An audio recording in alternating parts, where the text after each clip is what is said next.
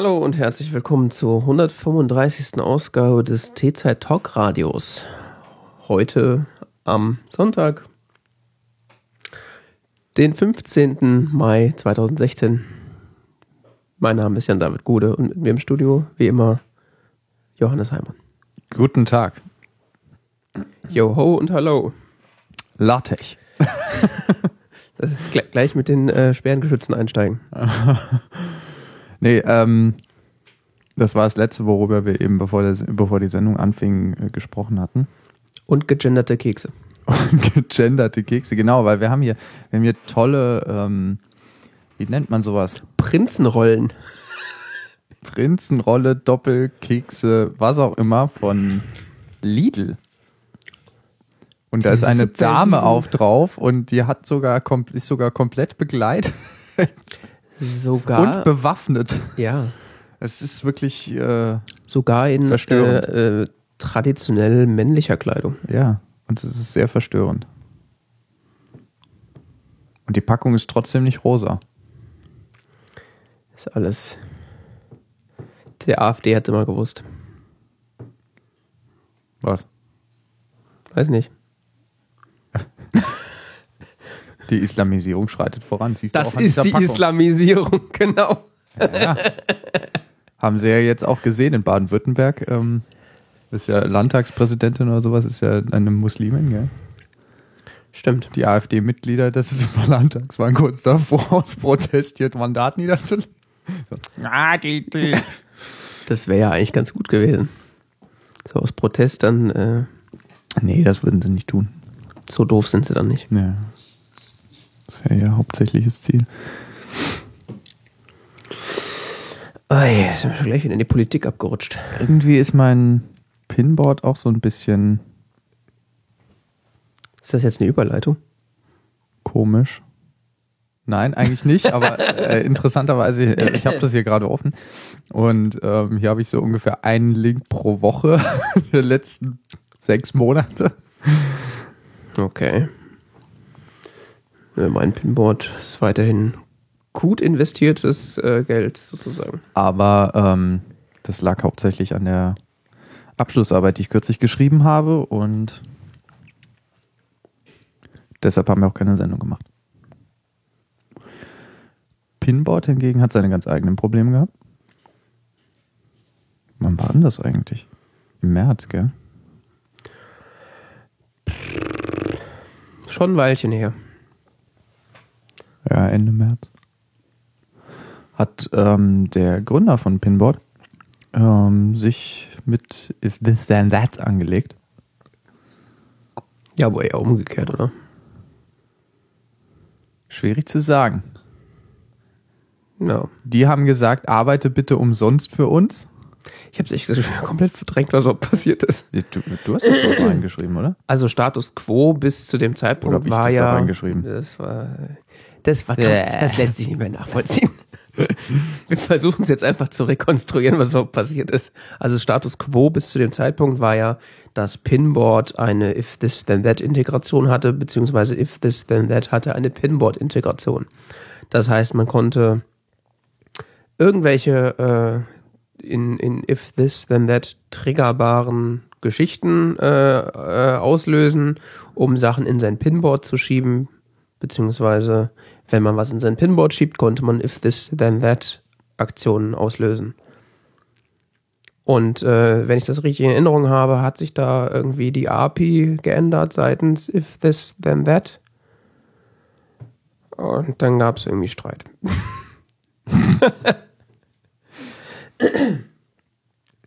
äh, auf jeden Fall wollte if, die IFTTT wollte, äh, dass ähm, der Entwickler von Pinboard äh, das entsprechend umändert und äh, Dinge macht. Kostenlos. Was ihm nicht gefallen hat. Was ich auch verstehen konnte, aber nicht mehr so darlegen kann, weil ich mich nicht mehr genau erinnere, worum es eigentlich ging. Aber wir haben gelernt, dass If uh, This Then That ähm, vielleicht gar nicht so ein geiles Unternehmen ist. Ja, sie haben sich ziemlich arschig benommen. Oder sagen wir mal, äh, die üblichen Geschäftsgebaren des Valleys äh, einfach repräsentieren. Mhm. Ähm, Und ich äh, habe mich dann auch in dem Moment wieder gefragt, ähm, wie verdienen die eigentlich nochmal Geld? Das frage ich mich schon Ich meine, die gibt's ja jetzt fünf Jahre, sechs Jahre, also schon echt lange. Und ich habe den ich noch. frage mich seit dem Beginn, wovon die eigentlich leben. Ja gut, am Anfang kann das ja immer so Venture-Kapitalisten das ist schon klar, sein, das ist aber, klar, das, das ist auch bekannt, aber aber irgendwann äh, wollen die ja auch mal äh, Return on Investment sehen. Ja.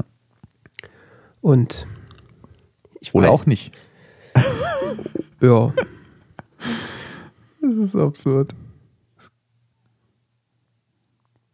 Auf jeden Fall benutze ich das immer noch irgendwie aus Versehen. Also ich habe da so ein paar Recipes laufen, wo ich dann immer selbst überrascht bin, wenn da was passiert. Also nimmst du ein Foto in Instagram auf, plötzlich kriegst du so einen Tweet, oh, du hast gerade was auf, auf deiner Webseite veröffentlicht. Ja, so kriege ich das mit. Ja, und da ich äh, so, Ich habe auch dann äh, letztens mal versucht, auf unseren Twitter-Account was zu posten, indem ich es bei app.net gepostet habe, aber es hat irgendwie nicht so funktioniert. ja, das habe ich auch rausgenommen, weil App.net ja, also, Ich habe aber, du hast das Passwort von Twitter geändert. was? Irgendwann innerhalb der letzten fünf Jahre. Das kann sein, ja. Wieso hast du keinen Du Zugang? mehr? Schwein! Weil das Passwort, was ich habe, in meiner äh, Datenbank, in meiner verschlüsselten Passwortdatenbank, äh, das funktioniert nicht mehr. Okay. Ich habe nicht mal, ich kann, ich wollte jetzt hier mal voll Social Media Engagement machen und siehst du, so wird man aufgehalten. Ich hoffe ja, dass das Passwort, was ich habe, auch stimmt, äh, dass das noch stimmt, weil, Sonst haben wir ein Problem. weil ich bin ja ungefähr seit zehn Jahren in diesen Client so eingeloggt. Ich hab, gib das Passwort ja nicht selber ein. Hoffentlich. Wir hoffen es einfach mal das Beste. Na gut, du hast ja noch Zugriff auf die E-Mail-Adresse. Oder ist das irgendwie so eine GMX-Adresse von 1997? Welche E-Mail-Adresse jetzt? Unsere, die T-Zeit-E-Mail-Adresse. Haben wir sowas? Ich glaube schon, ja. Ja. Ich krieg ab und zu mal so E-Mails weitergeleitet. Ich ja. habe mir doch mal eine Weiterleitung da eingebastelt. ja. Weil ich nicht immer diesen, weil ich das nicht abrufen wollte, genau. Ach ja, interner erstmal im Intro besprechen. Ähm, so ticken Laber-Podcasts. Ja, äh, äh, hier, boah, das mit diesen Passwörtern, das ist ja auch so eine Sache. Passwörter? Ja, weil du Also gefühlt gab es ja, seitdem wir das letzte Mal gepo äh, ge ge ge gepodcastet haben, ungefähr drei Major-Versionen von, von One Password.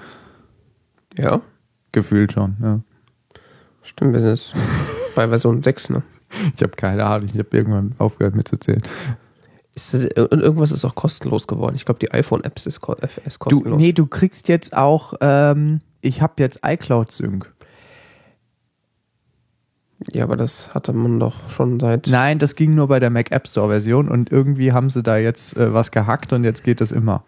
Stimmt. Ich habe ja nicht die App Store Version, sondern ich habe ja diesen Wenn man das schlau Böse. Ist. Nee, das Gute. ich weiß. Aber das aus Apple Sicht Böse. Ach, weiß ich nicht. Gut. Es ist bald WWDC, vielleicht sagen sie, ja, äh, Ah, ah, we're sunsetting the Mac App Store. Didn't work. Bad idea. Those bloody mobile me people. Mobile Me, es gibt sicher auch noch. Nee, das gibt's nicht mehr. Äh, auf jeden Fall äh, One-Password-Datenbank und iCloud, gut, dass du es ansprichst. Äh, ich habe letztens so vor ein paar Wochen festgestellt, so, hey, ich synchronisiere auf dem Gerät mit Dropbox und auf dem Gerät mit iCloud. Nee, stimmt gar Ah nicht. ja, das wird sicher irgendwie funktionieren. Stimmt gar Ist nicht. ja alles in der Cloud. Stimmt gar nicht. Ich erzähl Bullshit. Ich habe mich festgestellt, dass äh, OnePassword in irgendeinem Update waren, äh, einfach mal einen neuen Vault angelegt hat. Ah ja. Und dann hatte ich so zwei, zwei Vault-Dateien mit unterschiedlichen Passwörtern in meiner Dropbox liegen. Ich dachte so, Was Gute soll schon Idee. schief gehen? mein, ich kenne ja nur keins dieser Passwörter. Das ist mir nämlich aufgefallen, als ich am iPhone saß und irgendwie auf irgendeiner Website, genau, ich hatte nämlich ähm, auf irgendeiner Webseite mich angemeldet und wollte mit auf dem iPhone auf die Seite gehen. Ich sag, sag mal, wo ist denn das Passwort? Hat dann so Sync, nee, Sync-Einstellungen so, letzter Sync vor einer Sekunde, okay, sollte eigentlich aktuell sein. Nicht, dann habe ich mir die Vault-Datei angeguckt, so, ja, hast da zwei. Das ist ja schön. die andere aufgemacht, ja, da ist auch dein Passwort drin. Ich habe seit einiger Zeit jetzt ein neues Masterpasswort. Und dann bin ich Rogue, Rogue gegangen Da hast du eine dritte gemacht. und auf iCloud gewechselt. Hast gedacht. Jetzt ist eh alles scheißegal. Fickt euch. Fickt euch. Hey gut, was soll schon passieren? Die, die Vault-Dateien liegen ja weiterhin in der Dropbox. Ah. Dass die NSA es auch nicht so kompliziert hat, gell? Äh, Das ist ja gut, das ist eh nochmal ein anderes Thema, aber die gehen ja nicht weg. Habe ich dann auf iCloud umgestellt, da hat er irgendwie auf magische Weise alles zusammengeführt. So, äh, verschiedene Passwörter, wollen sie es zusammenführen? So, ja. Also, Zusammenführen ist so, so immer, wenn mir ein Computer anbietet, irgendwas zusammenzuführen, dann bin ich immer extrem vorsichtig. Weißt du was, was Apple macht teilweise, wenn du zwei Ordner zusammenführst, also wenn du dann einen Ordner kopierst, soll das dann in den anderen, ja, soll ich das ersetzen? Denkst du, ja, der kopiert nur die neuen Sachen in den alten Ordner rein. Nee, der löscht die alten Sachen und kopiert den neuen hin. im, äh, jetzt im normalen Dateisystem. meinst Ja. du? Ja, gut, das kann Im sein. Vereiner.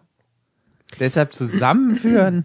Das soll ja mit diesem CloudKit, äh, mit diesem CloudKit ja ganz gut funktionieren, habe ich gehört. Oh ja. Auf jeden Fall habe ich gesagt, ja, führ mal zusammen, habe dann so die Augen zusammengekniffen, mich so zur Seite gedreht. Und, Ich habe ja noch ein Backup. genau, ich habe ja Backups, kann, was soll schon schief gehen? Und tatsächlich, äh, der neue Vault war dann, sah gut aus, ich habe kein Passwort vermisst. Möchten Sie jetzt alle Ihre Passwörter, die Sie selber gar nicht kennen, zusammenführen in, de- mit, mit der Gefahr, dass wir alles löschen? Oh ja, warum nicht? Ich krieg da immer so leichte Panikanfälle, wenn, wenn, wenn ich was mit One Password mache, was irgendwie kritisch ist. Ja, vor allen Dingen One Password ist ja schön und gut, aber es ist halt auch echt, das kann noch, also Verbesserungsbedarf besteht da weiterhin. Ich habe das immer mal wieder, dass ich auf irgendeiner Webseite äh, mir einen Account mache und sag so, hier, Passwort, tralala, generate mal ein Passwort. Dann drücke ich Benutzt auf. du das Plugin? Ja. Ah. Stehst nicht so auf Sicherheit, gell? Ja, ich weiß, dass es da Probleme gibt. Probleme? Das komplette Security-Konzept ist quasi sinnlos, wenn du das, wenn du das Plugin benutzt. Hm, wieso? Ja, weil er das doch unverschlüsselt kommuniziert. Ja, in, zwischen Pl Plugin und der App. Ja. Ja. Auf jeden Fall großes Scheunentor. Ja, das ist schlecht, wenn dein Computer schon von jemand anderem geohnt wird, sozusagen. du. Weißt du? Dann hast du aber auch Weißt grundsätzlich schon ein Problem. Nee, hast du, hast du auch nicht. gefälligst deine Kamera abgeklebt? Nee. Mhm. Du? Nein. Aber ich benutze auch nicht das Plugin. ich weiß, dass das kein logischer Zusammenhang besteht, keine Sorge. Auf jeden Fall habe ich da schon das Öfteren das Problem gehabt, dass ich äh, den habe ein äh, Passwort erstellen lassen und dann so, ja, ja, weiter, weiter und dann meinst du, er hat da mal was gespeichert? Weißt du, so wirklich so die, ja, keine Ahnung, die, ich, ich generiere meine Passwörter immer in der Command-Line. die Idioten-Herangehensweise so, klicke die, klicke die, klick, ja, ja, weiter, weiter, schön alles, alles vor ein Passwort machen lassen und dann speichert er das nicht. Deswegen bin ich jetzt immer so in dem Modus, ich kopiere mir das Passwort nochmal separat irgendwo hin und Ja, Äh, aus Angst, dass er das nicht speichert nee, dann ich, ich generiere mir die Passwörter immer mit äh, in, der, in der Kommandozeile mit welchem Tool? mit PW gehen. Ist das was externes oder kommt das mit? Das ist, glaube ich, von GNU oder so, bin mir nicht sicher. Kommt das mit? Nee. Das kriegst du bei äh, als Gebräu. Mhm. Ähm, Crafted. Craft Brewed. ich weiß gar nicht, von wem das ist.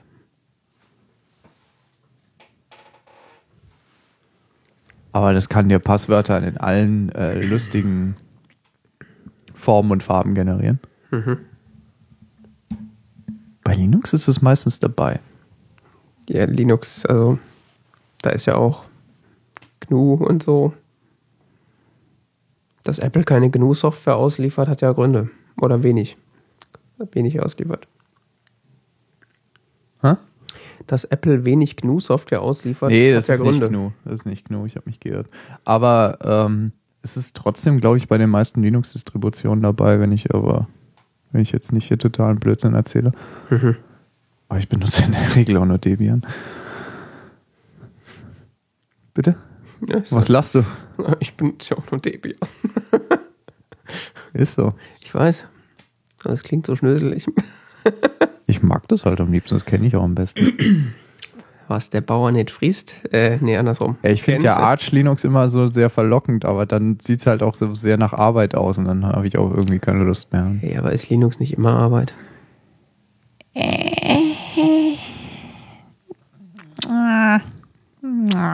Also ich Wenn weiß, man sich mal an so, so eine Distribution gewöhnt hat und man kennt so ihre Macken und so ihre Falltüren, dann äh, kann es eigentlich sehr äh, effizient sein.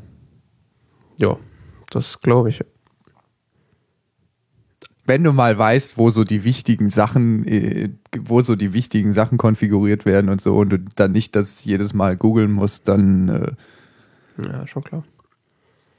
Oder irgend so ein Service funktioniert nicht und du weißt tatsächlich jetzt so mal aus dem FF, wie man das wieder hinkriegt, dass der wieder funktioniert und so, dann ist es wirklich, ist es eigentlich gar nicht so schlimm. Aber es ist, ist natürlich eine Lernkurve, die man zu meistern hat. Ja. Und Linux äh, mit Klicken ist immer noch so. Äh. Da bin ich jetzt noch nicht so der große Freund von. Das mit diesen grafischen Oberflächen, das wird sich nicht durchsetzen. Du benutzt ja Linux auch auf dem Pi, also da ist ja eh nichts mit Grafik. Ja, oder? ja, nee, also ich weiß nicht. Wobei ich, äh, Diese grafischen Oberflächen, die es für Linux gibt, die gefallen mir alle irgendwie nicht so wirklich. ja, Das ist ein tolles Betriebssystem, aber diese, diese wobei ich ja auch äh, in meinem ja, allwöchentlichen oder allmonatlichen Gedankenexperiment, was ich denn benutzen würde, wenn ich kein Mac benutzen würde, wieder festgestellt habe, äh, dass ich wahrscheinlich dann einen Rechner mit Linux benutzen würde. ja, BSD ist halt auch so ein bisschen komisch, gell? Och, Muss man sich auch erstmal wieder einarbeiten. ja, das musst du überall. Aber wenn du jetzt quasi komplett jungfräulich an die Sache rangehst und nicht verdorben bist von irgendeiner äh, Unixoiden Plattform, dann kannst du ja frei wählen. Äh, Das Problem sind die grafischen Oberflächen. Ja. Die sind noch zu häufig zu inkonsistent und so. Was ja auch nicht verwunderlich ist, weil viele Leute Brei. Nein, nein, das ist überhaupt kein Vorwurf. Das ist nur das ist schade irgendwie. Ja.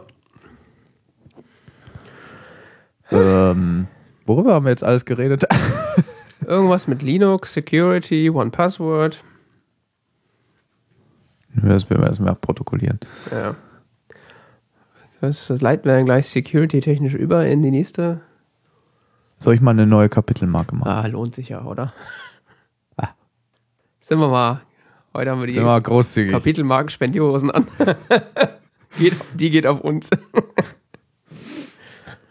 äh, ja, das ist eigentlich auch das schon. geht ja aber auch immer so fließend. Das ist äh, ganz schwierig. das Erstmal die Mate in die Hand nehmen. So, um sich dran festzuhalten. Das ist ja auch äh, jetzt schon wieder gefühlt zehn Jahre her. Ähm, das ähm, FBIOS hieß doch, war doch der Hashtag? War das Echt? nicht so? Ich glaube schon. FBI, was? Ich muss mal wieder mehr Twitter lesen. Äh, dass ähm, das FBI ein iPhone 5C hatte von einem Attentäter, der schon tot war. Äh, und dass sie dann gerne öffnen wollten und Apple dazu zwingen wollten, ihnen dabei zu helfen. Und Apple gesagt hat, äh, nö. Das war ja ganz groß. Ja, und dann haben sie viel mit äh, der äh, rechtlichen Drohkeule geschwungen. Und, Jo, und Apple hat dann gesagt, ja, dann verklagt uns doch. ja, und irgendwie erschien es dann doch billiger und schneller, irgendwen zu bezahlen, dann mal. Äh, Ja, ich glaube, am Ende des Tages haben sie, ich, äh, das war ja dann, haben sie sich einen Zero Day gekauft oder sowas. Ja, ja, genau. Also ein äh, Exploit sozusagen auf dem Schwarzmarkt für Exploits. Sicherheits, also ja, ich versuche gerade ein anderes Wort für Exploit zu benutzen. Sicherheitslücken. Äh, Auf dem Sicherheitslücken Schwarzmarkt haben sie sich halt was gekauft und äh, sind dann in dieses iPhone 5C reingekommen. Äh, ja, war schön, schön US-amerikanische Steuergelder für sowas verprasst. Um dann festzustellen, dass da nichts drauf war. Was dann wiederum eine sehr interessante äh, Diskussion, beziehungsweise so das allgemeine Problem der Security, Verschlüsselung und Passwörter äh, in der allgemeinen, äh, im allgemeinen Diskurs mal wieder angeregt hat. So dass sich alle Leute, möglichen Leute dazu zu Wort gemeldet haben und auch äh, viele Leute, die davon nichts verstehen, gesagt haben, ja, mach doch, zwingen wir doch die Leute, äh, Verschlüsselung so zu bauen, dass äh, der Staat trotzdem reinkommt. Das geht ja bestimmt. Wir haben hier ganz viele schlaue Leute, die schaffen das. Ja, das war vor allen Dingen in den USA eine Diskussion, oder? Das ist ja hauptsächlich in den USA, klar, weil da kam das ja her. Aber unterschwellig hast du diese Diskussion ja überall immer mal wieder. Das war jetzt einfach mal so ein Herd, der da mal wieder aufgeflammt ist, sozusagen. Der Staat muss mitlesen. Genau. Das sagt ja hier Olle Cameron, sagt das ja auch alle paar Nasen lang. Wenn er nicht gerade sagt, äh, wir sollen aus Europa austreten. Der Cameron, der ist gegen Brexit. Ja, jetzt. War der vorher nicht die ganze Zeit dafür? Nein. Ich hatte sowieso verstanden, dass er die ganze Der hat Zeit schon, so der hat seine ganze, der hat seine gesamte Position daran aufgehängt, dass er sagt, er ist für, der ist dafür, dass Großbritannien in der EU bleibt und so. Es könnte sein, wenn sie sich dagegen entscheiden, ähm, dass äh, seine Position äh, gefährdet wird. Seine politische Position. Es kann sein, dass sein gesamtes Amt und so weiter daran hängt. Das ist so ein bisschen die Frage, was noch passiert. Ja, auf jeden Fall ist der Cameron äh, da auch immer mal weit mit vorne mit dabei, so Verschlüsselungen für den Staat öffnen zu wollen, sozusagen. Dazu gibt es dann auch, äh, Das Problem ist, die ganze Entscheidung Brexit ist auch so ein bisschen eine Entscheidung für und gegen Cameron. Ja? da will man ja eigentlich schon fast, wären wir ja fast schon für den äh, Austritt. Ja, und er ist halt jetzt auch nicht gerade so der allerbeliebteste Politiker in Großbritannien. Wundert mich, das ist doch so ein sympathischer junger Mann. Ja, weil er halt so, er ist halt wirklich so durch und durch so dieser Upper Class Boy und Boah, ja, wenn ich den schon sehe. Aber lass uns nicht über England reden. Sonst fange ich noch an wieder zu schreien.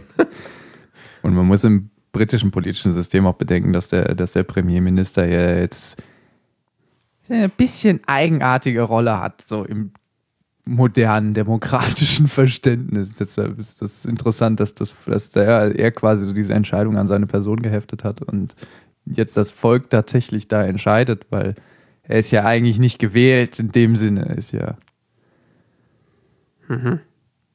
ja, er ist Premierminister, er ist, also er hat so, sollte so die äh, Unterstützung des House of Commons haben, aber eigentlich ist er Beauftragter der Queen. Also es ist so ein bisschen schwierig mit der britischen Verfassung. Ist wie alles in England gewachsen wie ein Geschwür. Alles durcheinander und keiner Ja, weiß, wie es passiert ist. So ungefähr. Wie war das? Welche Rechte hat eigentlich der Premierminister? Hm, müssen wir mal drüber reden. Probieren wir mal aus. Ja, ist echt so. Ist Ja. wirklich so. Wie war das? Bigger Army Diplomacy. Das Video ist so großartig. Alle Videos zu dem sind großartig. Ja, wir sprechen von CG, CPG, CGP. PPG. PGP Grey. Sowas in der Richtung. Der CGP Grey, äh, den hast du schon mal vor Ewigkeiten in der Sendung hier sogar vorgestellt. Der auch, äh, um zum Thema wieder zurückzukommen, ein sehr interessantes Video über diese ganze Verschlüsselungsproblematik gemacht hat. Als das äh, Mhm. äh, en vogue, hätte ich fast gesagt. Er hat zwei Videos gemacht, Ja. War sehr interessant. die das auch nochmal sehr gut zusammenfassen, warum das eine ziemlich dämliche Idee ist, dem äh, Staat irgendwelche Hintertüren zu eröffnen. Ja. Und in, ich weiß es nicht, ob es Cortex war oder ob es äh, Hello Internet war, in einem der beiden Podcasts, wo er drin ist, Ist auch ein Cortex? Mhm. Ach ja. Äh, wurde auch, ähm, jetzt habe ich, was, Moment, äh, genau, ging es nämlich auch um die Diskussion, ob das äh, Smartphone in dem Fall irgendwie so als Extension des eigenen Selbst oder des, des Gehirns sozusagen anzusehen sein könnte. Mhm. Und so als philosophische Fragestellung. Weil er, sagt halt, ähm, dass er mittlerweile lieber jemanden in seinen Kopf reingucken lassen würde, wenn das möglich ist, als in sein Smartphone, weil äh, da im Zweifelsfall mehr und geordnet Sachen drinstehen als in seinem Kopf,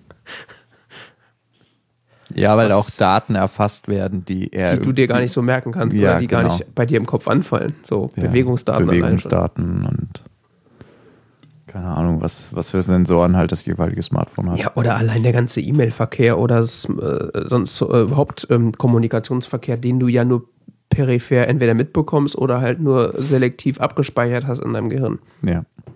Ist natürlich eine sehr markige These, aber ist auf jeden Fall ein interessanter Punkt äh, und auch äh, so die Diskussion darum ist so interessant. Kann ich übrigens sehr empfehlen, wenn das noch keiner ähm, das noch nicht gehört haben sollte oder die Podcast nicht kennt. Ähm, Hello Internet und ich glaube, es ist Cortex. Hm. Ja, in der Tat könnte ein Smartphone privatere Daten enthalten als der eigene Kopf. Ja. Ohne dass du es merkst. Ja. Das ist sehr bizarr. Das ist, eine eigenartige Sache. Ja.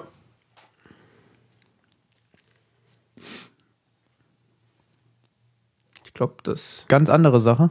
Oh, Moment, ich habe noch was vergessen. Äh, in, wo wir jetzt gerade bei äh, Security, Verschlüsselung, FBI und so weiter sind, äh, was dann da äh, Das brauchte ich nicht interessieren. grundsätzlich noch so passiert ist, ist, dass WhatsApp äh, jetzt ähm, ernstzunehmende Verschlüsselung angeschaltet hat. Ähm, die haben sich da irgendwie schon vor längerem jemanden von Whisper Systems gekauft oder wie die Bude heißt, die Signal machen.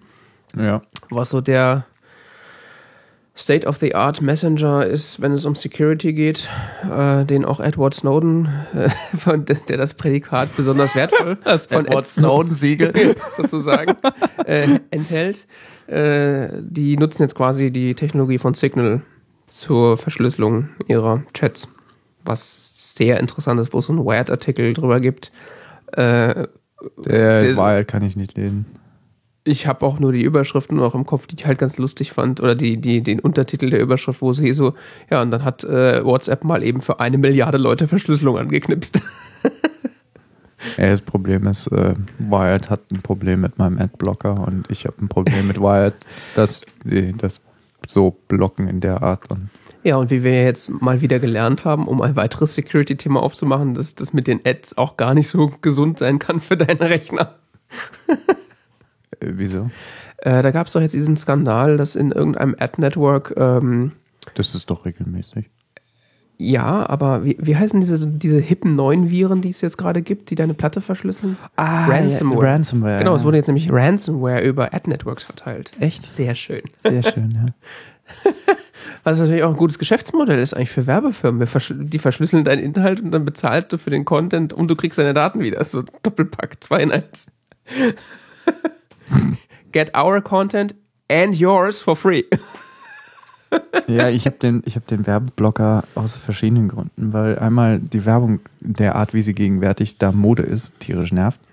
Und eben aus Sicherheitsgründen, weil da werden einfach aus zweifelhaften Quellen unbekannte Daten nachgeladen. Und das ist häufig so ein Scheiß. Und Code ausgeführt, ja, um es mal so zu sagen. da wird JavaScript ausgeführt, da wird teilweise versucht, irgendwelche oder auch Videos, die da geladen werden und so. Das nervt. sowas. Bandbreitenproblematik allein schon. Ja, ja. Hast du äh, Flash noch installiert? Nein. Da gab es nämlich auch letztens wieder Ah, es gibt ja inzwischen auch HTML5 Autoplay-Videos und so. Ja, gut. Das.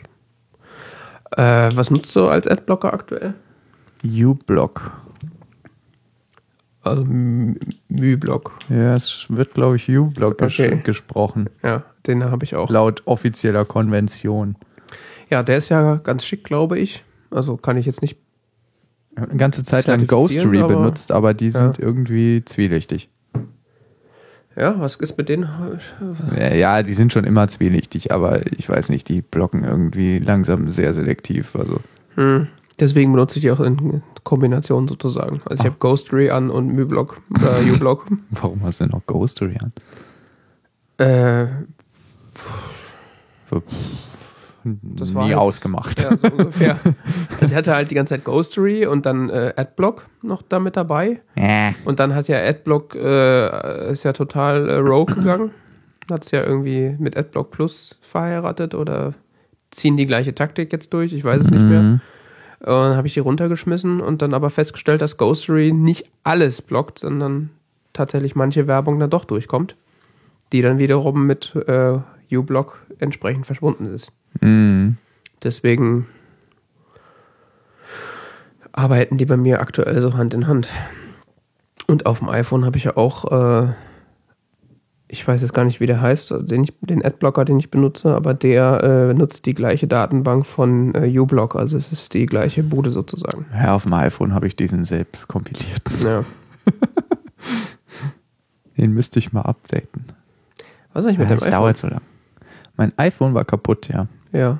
Wolltest du das hier besprechen oder? Weil das hat's ja. Wenn Da du hat's willst, mich können ja- wir kurz darüber sprechen. Ja, weil du hast mich da irgendwie so Ähm, angeteasert, beziehungsweise um Rat gefragt und ich habe Hm, dann nie wieder mal. was davon gehört. Ich habe ehrlich gesagt kurz Angst gehabt, dass dein iPhone irgendwie dann das komplett das Zeitliche segnet. Mein iPhone, ja. Ähm, mein iPhone war tatsächlich kaputt, wie ich dir geschrieben hatte. Es, es hat sich auf der, wenn man von oben, ich habe ein iPhone 5 und wenn man von oben drauf guckt, hat sich die äh, linke Seite leicht erhoben. Also die Seite, wo der Akku liegt. Also auf gut Deutsch, der Akku hat sich aufgebläht. Wahrscheinlich, ich bin mir nicht so ganz sicher. Also, ich gehe davon aus, ja, der Akku hat sich aufgebläht. Ähm, Zu fest reingepustet. Es hat sich allerdings ganz leicht aufgebläht nur. So, dann hatte ich erstmal so, ja, was mache ich jetzt? Habe ich bei dir angefragt, weil du da ja geschäftliche Kontakte in der Art hast und Erfahrung. Und ähm, hm, ja, hm, Mein Rad wegschmeißen, neu kaufen. so ungefähr. Am besten noch bei dir, gell? Nee, nee, eben nicht. Ach so. Ich habe da ja Erfahrung, deswegen eben nicht. Ja, ich habe auch sicherheitshalber mal geguckt. Man kriegt ja so iPhone 5er und so, kriegt man relativ günstig einen guten Zustand und so weiter. Hallo, SE. Neuer heißer Scheiß. Ja, das wäre mir jetzt gegenwärtig ein bisschen teuer, so. Machst einen Vertrag. da kostet das nichts. Das ist dann umsonst. So mit frischem Studienabschluss ist man ja jetzt nicht unbedingt so in der stabilsten finanziellen Situation. Auf jeden Fall war dann, ja, hm, kann man jetzt mal zu Apple fahren. Ist eigentlich ein Produktfehler, aber naja, wird wohl auf Reparatur hinauslaufen für 75 Euro. Ja. Dazu kommen dann noch Kosten für Anfahrt, weil ich muss ja 150 Kilometer fahren, ja. Hin und zurück. Ticket 100? habe ich keins mehr. Ernsthaft? Ja. Stimmt, ja. 150 Kilometer? ja, hin und zurück. In welcher Stadt denn? In Frankfurt. Ja, Es sind doch. Ja, 75 hin, 75 zurück. Echt? Ja, Okay. mit allem drum und dran schon. So u- ungefähr. Mhm. Ist halt auch nochmal Geld. Ja. Vor allen Dingen nur für so ein blödes iPhone. Und ähm, dann habe ich, äh, naja, okay, hm, mache ich selbst. Dann habe ich mir bei iFixit äh, das iPhone 5 Battery Repair Kit gekauft. Das hat inklusive Versand 25 Euro gekostet. War noch ein bisschen problematisch, weil die waren irgendwie zu blöd. Also das Shop-System hat irgendwie meine Postnummer nicht gespeichert und ähm, ich habe irgendwie eine Woche lang mit dem, äh, dann waren noch Feiertage dazwischen und sonst was. Und dann, ja, ich hatte also eine Woche kein iPhone im Endeffekt. Hast du das schon vorher aufgemacht oder was? Was? Das iPhone? Hast du das irgendwie vorher aufgemacht und den Akku rausnehmen? Nein, nein, ich habe noch gar nichts gemacht. Ich hatte, ich habe mir einfach das Kit gekauft, weil du brauchst ja auch dann den Pentalobi und so, weil da sind ja diese Spezialschrauben unten dran. Ja, ja, so. aber du hast gesagt, du hast kein iPhone gehabt. Ja, ich habe es ausgemacht, weil ich wollte den Akku nicht noch mehr belasten, indem ich ihn dann noch weiter wieder lade und entlade und so weiter. Okay. Das habe ich so einfach ausgemacht. Ich meine, ich war jetzt auch nicht groß unterwegs die vergangenen Tage und ja, also ich kann auch mal ohne leben. So schlimm war es jetzt nicht. Mhm. Bisschen nervig, wenn ich unterwegs war und so. Und du kannst nicht mal eben Google Maps aufmachen. Du stehst dann da mit deinem Steinzeit-Nokia-Handy. Hm, ich habe ja auch Google Maps drauf. Ja mal die Auskunft anrufen. So ungefähr, ja. Ich meine, du stehst, das ist wirklich interessante Erfahrung. Du stehst in, in ich war in Darmstadt, habe ein Geschäft gesucht, gell, und stehst dann da so. Hä? Wie finde ich das jetzt? Man muss sich wieder an Problemlösungsstrategien der 90er Jahre erinnern. Das ist äh, Wie im Mittelalter. wie im Mittelalter, ja. Naja, auf jeden Fall ich, äh, kam das, das Kit dann, da ist, äh, sind schön die Schraubenzieherchen drin, ich habe es aufgeschraubt, habe den Akku rausgefriemelt, weil ein Föhn hat mir geholfen. Okay. Ja, die Rückfläche, der, der, der Akku ist festgeklebt. Und zwar so richtig schön, richtig schön fest. Okay. Übrigens, das Faszinierendste ist überhaupt, wie fest dieses Gehäuse zusammensteckt. Das ist pervers. Also, das ist wirklich pervers. Du musst so eine gewaltige Kraft aufwenden, um das auseinanderzuziehen, also nachdem man die Schrauben gelöst hat. Vorher auch. Ja, das, das ist wirklich, also ich habe das noch nicht erlebt, dass ein, dass ein Elektrogerät so präzise aufeinander abgestimmt ist. Das also, stand auch bei iFixit. Du wirst mehr Kraft brauchen, als du denkst. Ja, ich weiß, die haben im, im Apple Store beziehungsweise in den ganzen Werkstätten haben die ja so Saugnapfeinheiten, wo so ein Hebelmechanismus dabei ist, wo du das dann raus, das Display abheben kannst. Ja, ja, weil du musst ja aufpassen, wenn du die, das gibt auch bei iFixit, gibt ja so, so, so eine Spezialzange fürs iPhone 5, Mhm. gell? Aber ey, gut, die kostet auch nochmal 25 Euro. Bei dem Kit, da liefern sie so einen Saugnäpfchen, Saugnapf mit, gell? Und dann liegst du so und ziehst da wie ein Verrückter dran, gell? Stehst und auf dem iPhone drauf und so ungefähr, gell? Und denkst dir so, oh, so jetzt gleich und auch vor, vor allen Dingen mit der Angst, so jetzt gleich löst es sich und es reißt mir auseinander, gell? Mhm. Nein, ist nicht passiert. es hat sich irgendwann so ein Millimeter erhöht. Mhm. Und dann habe ich dieses Plastik-Spudger-Ding dazwischen gekrallt und es ist dann so langsam hochgehebelt. So. Interessante Erfahrung. Wenn man an so einem 200, äh, mehrere hundert Euro teuren, winzigen Gerät rumfummelt und dann Kommt man sich vor wie ein Uhrmacher, ne?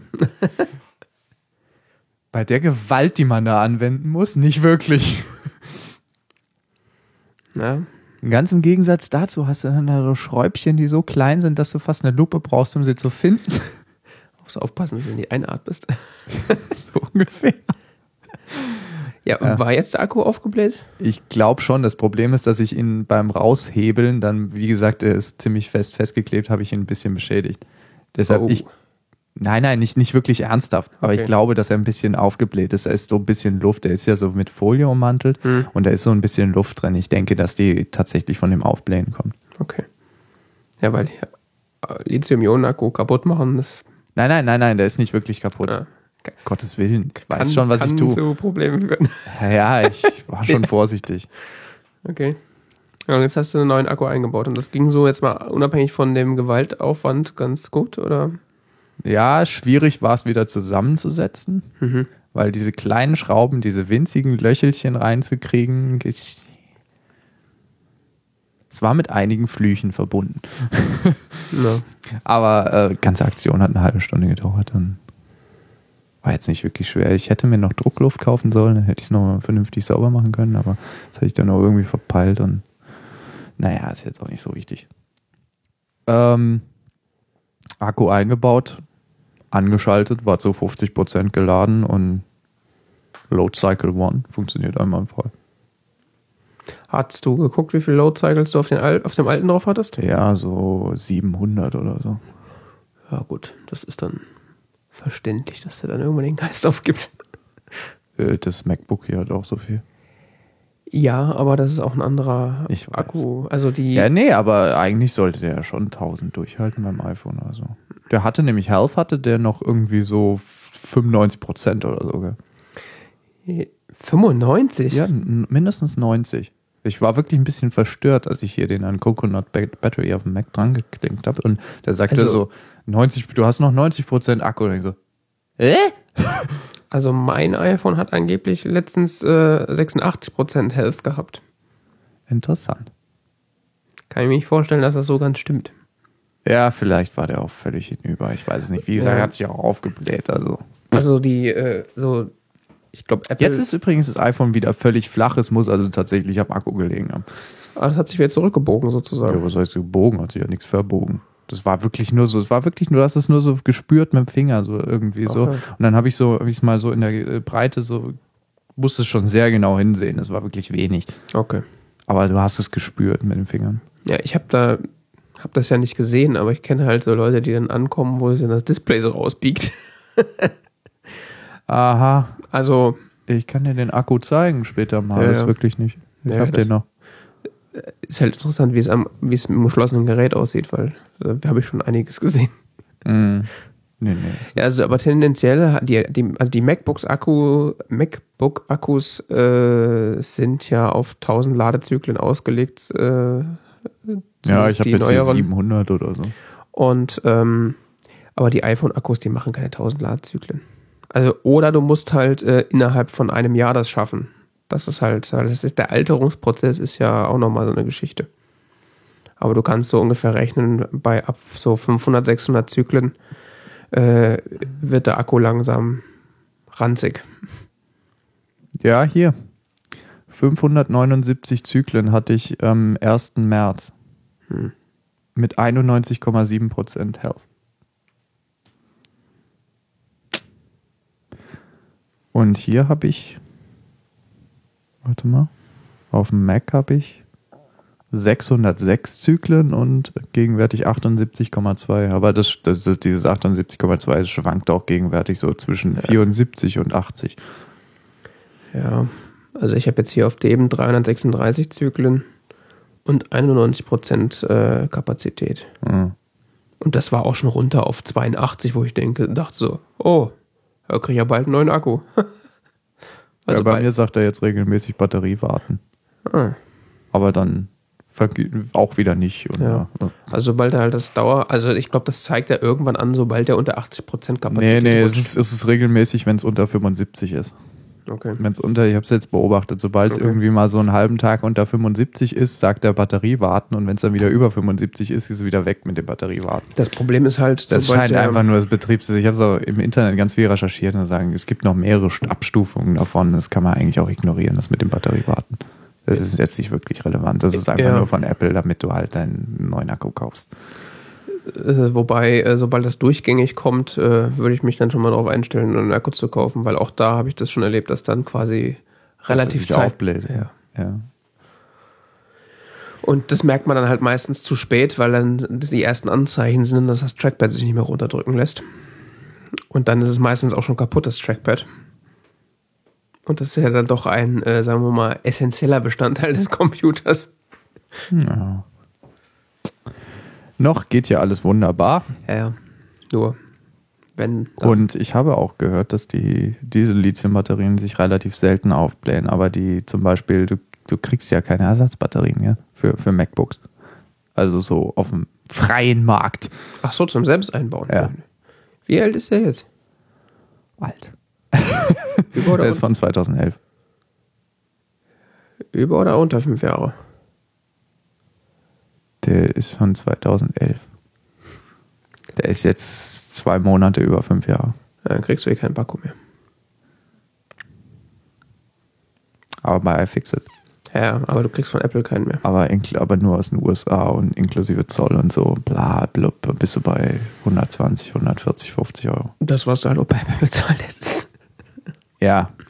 Und Ersatzbatterien gibt es zwar auch äh, wie zuhauf am Markt, Mhm. Aber es findet sich dann meistens doch die ein oder andere Amazon-Rezension, die sagt, der Akku hat sich bei mir nach zwei Wochen aufgebläht und das ist nicht wirklich die Qualität, die ich in meinen Laptop einbauen will. Ja. Deshalb weiß ich noch nicht so richtig, was ich tun soll. Ohne Akku startet er auf jeden Fall nicht. Ja, das ist bei den bei den Modellen ist das irgendwie so, bei denen, wo du die noch selber rausnehmen konntest, ohne jetzt das Gerät komplett aufzuschrauben, da startet er auch ohne Akku.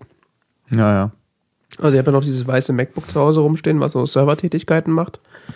Äh, da habe ich ja den Akku dann rausgenommen, damit er sich eben nicht mit der Zeit irgendwie kaputt lädt und aufbläht. Hm. Und das geht da, aber äh, sobald es halt die Generationen sind, wo der fest verbaut ist, in Anführungszeichen, geht es nicht mehr.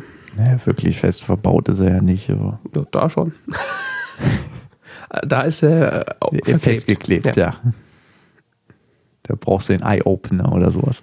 Da brauche ich dann so ein kleiner Bunsenbrenner unten. Ja, das ist echt fester Kleber. Ja, deswegen, da kannst du den Akku noch relativ einfach selber tausch- selber tauschen. Da willst du das nicht wirklich machen. Vor allen Dingen da ist das ja noch so ein, ein Block sozusagen. Ich hatte den schon draußen bei diesem, weil Ja, ich ja. ans Touchpad wollte. ja, ich weiß. äh, Das ist ja da so ein, ziemlich simpel. ein harter Block. Und bei den Modellen, also Ich alles, was weiß, ja, Retina und MacBook Air ist, ist es halt so, so ein wabbeliges Multizellen-Ding. Ja, ich habe hier, ähm, das ist ein Block, der mit zwei Schrauben befestigt ist und äh, so einen kleinen Stöpsel, der jetzt auch nicht wirklich empfindlich ist, den man so raushebeln kann. Ja. Ist eigentlich lächerlich, dass der nicht als selbst austauschbar gilt. Vor allen Dingen machen sie ja da noch so eine geile Schraube dran, gell? so ein Driving. Kennst du die? Nee. Ja. Hat so drei. Ist so wie ein Kreuzschlitz plus drei nur. Nicht, nicht vier, sondern drei. Okay. Ist richtig geil. Benutzt Nintendo auch.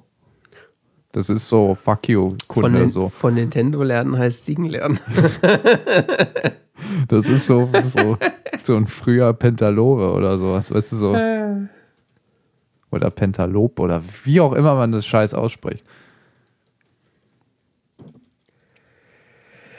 Okay. Machen wir weiter? Ja, nur eine Kleinigkeit. Ähm, Apple Music gibt es jetzt für Studenten. Ich weiß. Ah, hast schon geklickt? Für Fünfer im Monat. Das ist das gleiche Angebot, was Spotify auch gibt. Nur, dass du Ähm, bei Spotify das von Hand jedes Jahr verlängern musst. Ja, Apple gibt dir das, glaube ich, erstmal so Vier drei Jahre. Jahre, vier Jahre so. Wobei Für ein Studium. Ich bin mir nicht so sicher. Ich habe ja noch so jetzt so ein Jahr Zugriff auf die E-Mail-Adresse. Ja. Also sie, also sie behalten vor, dass sie innerhalb dieser Zeit äh, immer mal wieder nachvollziehen, ob du immer noch Student bist. ja, ja. Aber ich meine, wenn du das halt dann nicht mehr verifizieren kannst, dann schalten sie sich halt wieder auf den normalen Plan zurück. Aber das kannst du dann ja monatlich kündigen. Also, so wie ich Apple kenne, wird da ein Scheißdreck verifiziert.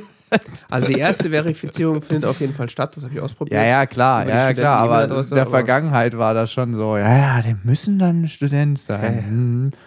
Ja, ja. Hm. Ach so, sie haben den Link zu unserem, ja, dann. Ja.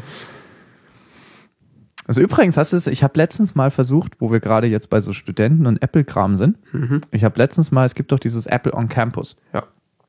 Und ähm, da kriegt man ja 12% oder sowas fast. Auf Macs. Auf Macs, genau. Und Andere Rabatte auf andere Produkte. typisch Apple relativ undurchsichtige Preisstrukturen. Auf jeden Fall kriegt man lustige Preise dann dabei raus. Und ähm, es ist echt schwer, diesen Link zu finden, Naja, weil die Unis, ähm, die Unis setzen die inzwischen alle, Ins Intranet. genau. Mhm. Also anscheinend scheint es da, da scheint es irgendeine Order von oder irgendeine Änderung von Apple-Seiten gegeben zu haben Ja. oder sowas, weil es ist wirklich auffällig, dass es durch die Bank weg bei allen Unis im Internet steht. Sind wir mal ehrlich, das war ja auch ein ziemliches Risiko, dass da, also da konnte ja jeder über diesen Link äh, für 12% Rabatt kaufen. Ja, da ja. wurde ja niemals nachvollzogen, ob du wirklich Student bist. Ja, ja. Also du musst jetzt wirklich über VPN und sonst was da irgendwie. Was ziemlich eklig war, weil dann der Store teilweise nicht richtig geladen hat und so Scherze. Ja. Das hat dann nur funktioniert, wenn du wirklich vor Ort in der Uni warst, bei mir teilweise. Ja, ja, es gibt ja auch von der Uni Frankfurt nur diesen, Rotz-VPN. ja, dieses. Ja, also du kannst Connect jetzt hier über diesen Web- Web-VPN da. gehen Äh. oder du lädst dir die Cisco Connect Tralala App runter. Ja, genau. die es für Java gibt, für Windows 95 oder ja, so. stimmt, genauso. Ja, sie haben äh, leider Java 7 installiert. Sie brauchen aber Java 6. Wollt ihr mich verarschen? Ja, ja, genau. Oh Gott, das ist so schlecht. Also das, das hat wirklich der Praktikant zusammengeklickt. Also Das ist halt so corporate. Die hatten mal ein vernünftiges VPN, ja, das haben sie dann irgendwann ausgetauscht gegen den Dreck. Wahrscheinlich hat Cisco gesagt, hier, kriegt ihr geschenkt. Ja, Will nämlich sowas. sonst keiner haben. Cisco macht auch nicht nur gute Sachen, ne?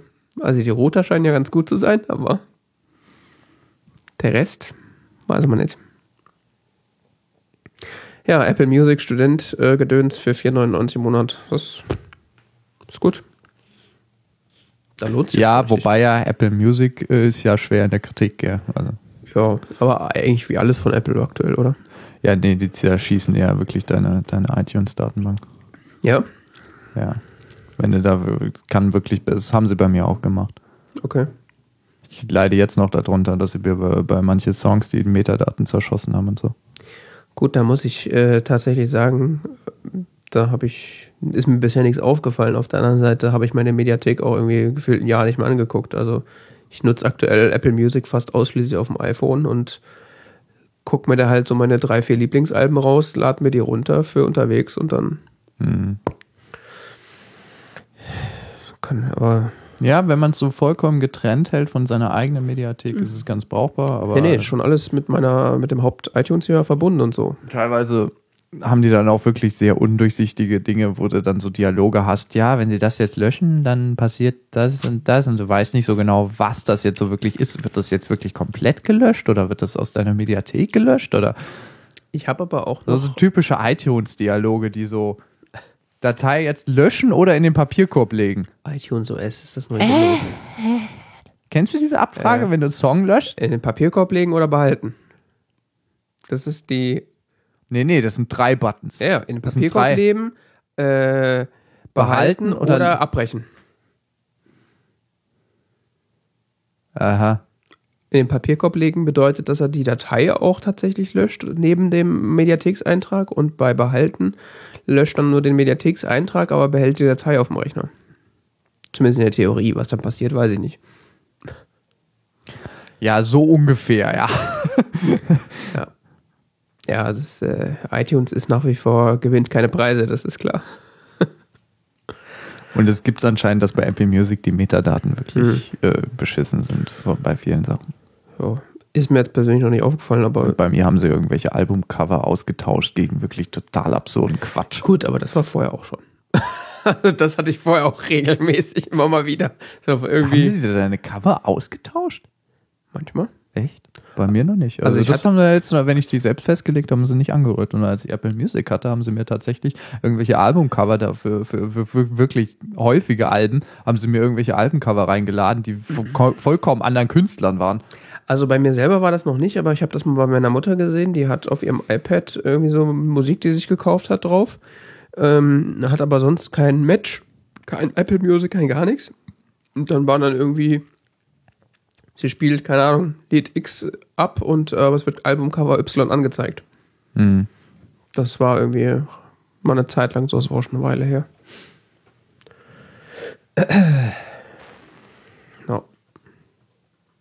Naja, vielleicht gibt sich das ja noch. Gibt ja jetzt aber auch Gerüchte, dass Apple äh, Ja, dass sie die UI umbauen und so. Gell? Ja, da sind ja auch einige unzufrieden mit. Äh, ist jetzt auch nicht die übersichtlichste App von Apple tatsächlich die Musik ab Auf dem iPhone. auf dem iPhone. Ja. Gerade für Leute, die eben kein Apple Music benutzen, scheint das ja ziemlich problematisch zu sein. Weil, Echt? ja, weil vier der Bottom Row Buttons äh, für Apple Music sind und einer dann nur noch für dich als normalen Ah, Musikverbraucher. stimmt, ja, ja. Ja, das benutze ich auch. Naja, ich glaube, das erleben wir nicht mehr, dass iTunes tatsächlich mal benutzbar wird. ja, weiß nicht, vielleicht stirbt es ja vorher. Das kann sein. Gucken wir mal, was jetzt äh, im äh, Juni, Juli, weiß ich nicht, bei der WWDC, bei der WWDC passiert. Ja, neues macOS, neues iOS, vielleicht kommt ja macOS 11. macOS. macOS 11 mit dem Slogan We stripped out iTunes. Und alle Developer, äh, Wann ist? Im Juni, gell? Juni oder Juli, ja, ich habe mir das nie merken. Hm. Schauen wir mal. Schauen wir mal. Es bleibt spannend. Es bleibt spannend. Latex. Oh. Du hast es angesprochen. Ja, aber du hast Latex gesagt. Dafür, Latex. dafür werden jetzt gesteinigt. La Latex ist es eigentlich. Dieses Latex ist, ist ja nur die, so die deutsche Fassung. Eigentlich soll es ja der Ach-Laut sein, gell? Ist nur im Deutschen wird es Latex ausgesprochen. Ach, die Amerikaner kriegen das mit dem Ja, ja, ja, ja. Die kriegen ja, das ja. hin. Die kriegen das perfekt hin. Latex. Wer hat's erfunden? ähm, Hit me. Hit me hard. ich habe das für meine Magisterarbeit eingesetzt. Hast du kein Word benutzt? Nein. Warum nicht? weil ich in meinem Leben schon zu viel Word benutzt habe. zu viel. Ich kenne mich ziemlich gut aus mit Word und das ist mein Hauptgrund, das nicht zu benutzen. Wenn ich die Wahl habe. Hey, das ist voll geil, ja. Das ist doch der Standard der Textverarbeitung. Ja, Das benutzen doch alle. Das muss doch einen Grund haben. Manchmal würde ich ja gerne sagen, es gibt gewisse Einsatzzwecke, aber nein, die gibt es nicht. Es gibt keinen Grund, Word zu benutzen. Was? Also, potenzieller Sendungstitel. Mach ruhig weiter. So- Ich meine, die einzige, es gibt ja auch keine Alternativen. Ich habe mir alle möglichen anderen Textverarbeitungen angeguckt und die sind meistens dann entweder völlig undurchsichtig und auch es ist nicht vorher klar, wie sie mit einer größeren Menge Text umgehen. Oder sie sind ziemlich kompliziert zu bedienen. Oder sie sind so im Falle von Pages, was relativ stabil ist. Re es stürzt nur noch manchmal ab. Eine beschissene Silbentrennung hat. Oh ja. Oh ja. Also du kannst nicht ernsthaft einen längeren wissenschaftlichen Text damit schreiben, ohne wahnsinnig zu werden. Du kannst auch eigentlich keinen kürzeren Text damit schreiben. Sobald du Silbentrennung Ja, ja. machst, ist es Schrott. Ja, okay, aber du kannst da wenigstens halbwegs selbst dann noch Silbentrennung machen, aber Ja. du willst keine, ich habe hier 100 Seiten geschrieben, du willst keine 100 Seiten selbst Silbentrennung machen. Nee. Der kannst du ja noch mal eine Woche einplanen. Nee, die, ich habe mich auch gerade drüber nachgedacht, was war eigentlich nochmal das Problem, warum ich Pages nicht mehr benutze? Ah ja, diese Silbentrennung, genau das war es nämlich. Ich glaube, die letzte Hausarbeit äh, schon lange her, dass ich Ja, die ich habe hab mehrere Hausarbeiten in Pages geschrieben. Das Ja. funktioniert auch ganz gut. Vor allen Dingen, wenn man mal die Einstellung gefunden hat, dass die Fußnoten nicht mehr vier Zentimeter einzeln auseinander sind. Und man jedes Mal aufs Neue herausfinden musste, wie man denn das macht, dass er erst ab der ersten Textseite anfängt zu zählen und nicht schon ab der Ti- Titelseite. Wie? Mit was zu zählen? Die Fuß, äh, die ähm, Seitenzahlen. Die Seitenzahlen werden eigentlich nach der, ab der Titelseite gezählt. Aber die werden nicht angezeigt. Ja, es Aber da gibt es unterschiedliche Glaubensrichtungen im Ja. Textsatz. und unterschiedliche Vorstellungen von Dozenten und so Scherze. Ja, ich weiß. Ich bin, ähm, was Textsatz angeht, äh, hauptsächlich äh, den Empfehlungen von ähm, Markus Kohm. Markus Kohm gefolgt. Mhm. Oder habe dem gefolgt. Bin gefolgt? Du bist gefolgt. Bin gefolgt, ja. Hast ihn verfolgt. Ähm, es gibt da dieses nette Werk. Mhm. Also man hat ja bei äh, LaTeX verschiedene Klassen. Klassen bedeutet, also LaTeX schreibt man ja, indem man einfach alles in eine Textdatei knallt. Das wird dann übersetzt von verschiedenen Prozessoren. Das ist ein bisschen wie komplexes HTML. Ja, und am Ende kommt eine hübsche PDF-Datei raus und ein Großteil der Einstellungen, wie eine Seite auszusehen hat, wird äh, gleich am Anfang in einer sogenannten Klasse festgelegt. Und es gibt von einem Herrn Markus Kohm unter Mitarbeit anderer äh, Herren ähm, seit den 90er Jahren eine Entwicklung, ähm, Dokumentenklassen zu entwickeln, die sich wirklich an Traditionen deutschen Textsatzes halten. Und dazu gibt es eine umfangreiche Dokumentation, die auch als Buch herausgekommen ist und die ich mir mal erworben habe. Das ist wirklich sehr praktisches Werk ist und wenn man, wenn man sich wirklich einarbeiten möchte, was ich auch gemacht habe, kann man da wirklich viel mitnehmen. Was lachst du? Ich sehe nur gerade das Buch zu, Bi- zu äh, Bibliografien ja. mit LaTeX. Das ist gar nicht mal so nützlich. Okay, das liegt nämlich auch auf meiner äh, Amazon-Wunschliste aktuell und Ja, ich weiß nicht, vielleicht findest du es nützlich. Du kannst es dir gerne angucken Ja. oder mitnehmen oder was auch immer. Ich brauch's nicht mehr. ich brauche eigentlich nur einen Guide. Ob das jetzt das Buch ist Ja, das Problem ist, diese Bücher sind so ausgelegt, dass du damit selbst dir Vorlagen erarbeiten kannst. Du kannst dir mit dieser Anleitung zu ComaScript kannst du dir selbst Vorlagen erarbeiten. Das ist der Ansatz, der quasi der didaktische Ansatz, den er da fährt. Hm. Und ähm, er sagt dir nicht so, mach so oder so, sondern er bietet dir nur an, es gibt die und die Optionen und so weiter. Und wenn du das möchtest, dann machst du das. Und wenn du das möchtest, dann machst du das und so weiter. Und so kaut es langsam durch und das baut sich so Stück für Stück auf. Und am Was? Ende hast du ein toll aussehendes Dokument. was halt den Nachteil hat, dass du halt ziemlich viel lesen musst.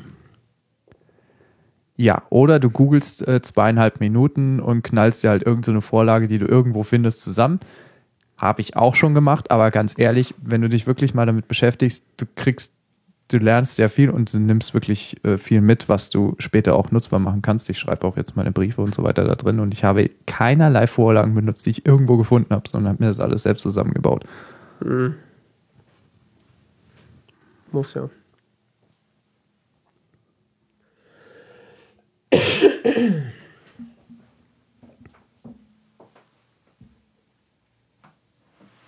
glaube, es wäre weniger awkward, wenn wir einfach weiterreden würden.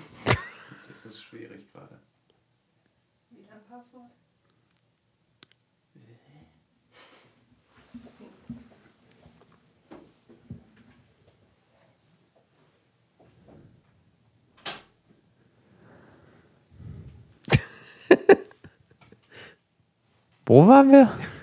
LaTeX. Buch lesen. Selbst machen versus zusammen googeln. Ich kann das mit dem Googlen von Vorlagen nicht empfehlen. Man versteht nur die Hälfte, was in dieser Vorlage drin steht. Und die sind meistens scheiße. Und äh, selbst wie Markus Krom, also selbst wie Markus Krom auch irgendwo auf seiner Webseite sagt, sind entweder häufig ein, äh, äh, Fehler drin oder wenn du sie dann minimal anpassen möchtest, stößt du auf so viele Probleme, dass es sich einfach, dass es es einfach nicht wert ist. Ja, ja. Die Erfahrung habe ich auch gemacht. Also, äh, ich musste alle meine Vorlagen bisher auch alle selber schreiben, weil alles, was ich runtergeladen habe, habe ich entweder nicht verstanden oder es war so komplett anders an andere Prinzipien angelehnt. Vor allem schreiben da so viele Menschen einen Müll rein. Das Ja. ist unglaublich. Es ist genau. Es ist eine Vorlage, die ist länger als meine Hausarbeit. Und ich so, muss das jetzt sein? Die Vor was ich was ich inzwischen habe für meine komplette Magisterarbeit, das ist vielleicht das die, die, keine Ahnung, ein Dutzend Befehle oder so. Ich verstehe auch nicht, was da Leute so machen. Aber die nutzen auch teilweise andere Klassen. Oder die hacken sich dann, die, das ist Ja. so dann so zusammengegoogelt und die hacken sich dann Sachen zusammen, die eigentlich von der Klasse schon zur Verfügung gestellt werden. Das Ja. ist zum Beispiel bei ComaScript so, wo wirklich auf der Webseite liest du so, ja, wie kann ich denn das machen? Dann antwortet wer, ja, du kannst ja so und so machen. Dann antwortet Markus Kom, ja, oder du nutzt einfach die Funktion, die übrigens ComaScript mitliefert, äh, so und so. So, ein so ein kurzer Befehl. Ja, Ja, so, Hättest du mal die Anleitung gelesen, wüsstest du das, weil das ist so auf Seite 3 oder so. so ähnlich war das mit, äh, als ich das erste Mal meine Titelseite in LaTeX gebastelt habe. Erstmal 40 Vorlagen von anderen Leuten runtergeladen, angeguckt und so, what? Also wirklich so, da waren das so, Ja, die Titelseite habe ich mir auch selbst gebastelt. ja, ich auch, aber das war, das war dann so drei Befehle und die Leute in ihren Vorlagen so, ja, und hier 50 oder so. irgendwelche, das sah aus wie HTML mit Diff und Einrückung und tralala. Ich so, was macht ihr denn da? Ja, man kann das teilweise so viel einfacher machen. Ich weiß nicht, warum alle immer so auf so komplexen Code stehen. Hauptsache sieht kompliziert aus, das ist schon richtig so. Ich meine, ich, ich stehe lieber auf einfachen Code. So einfach, wie es nur geht. Ja.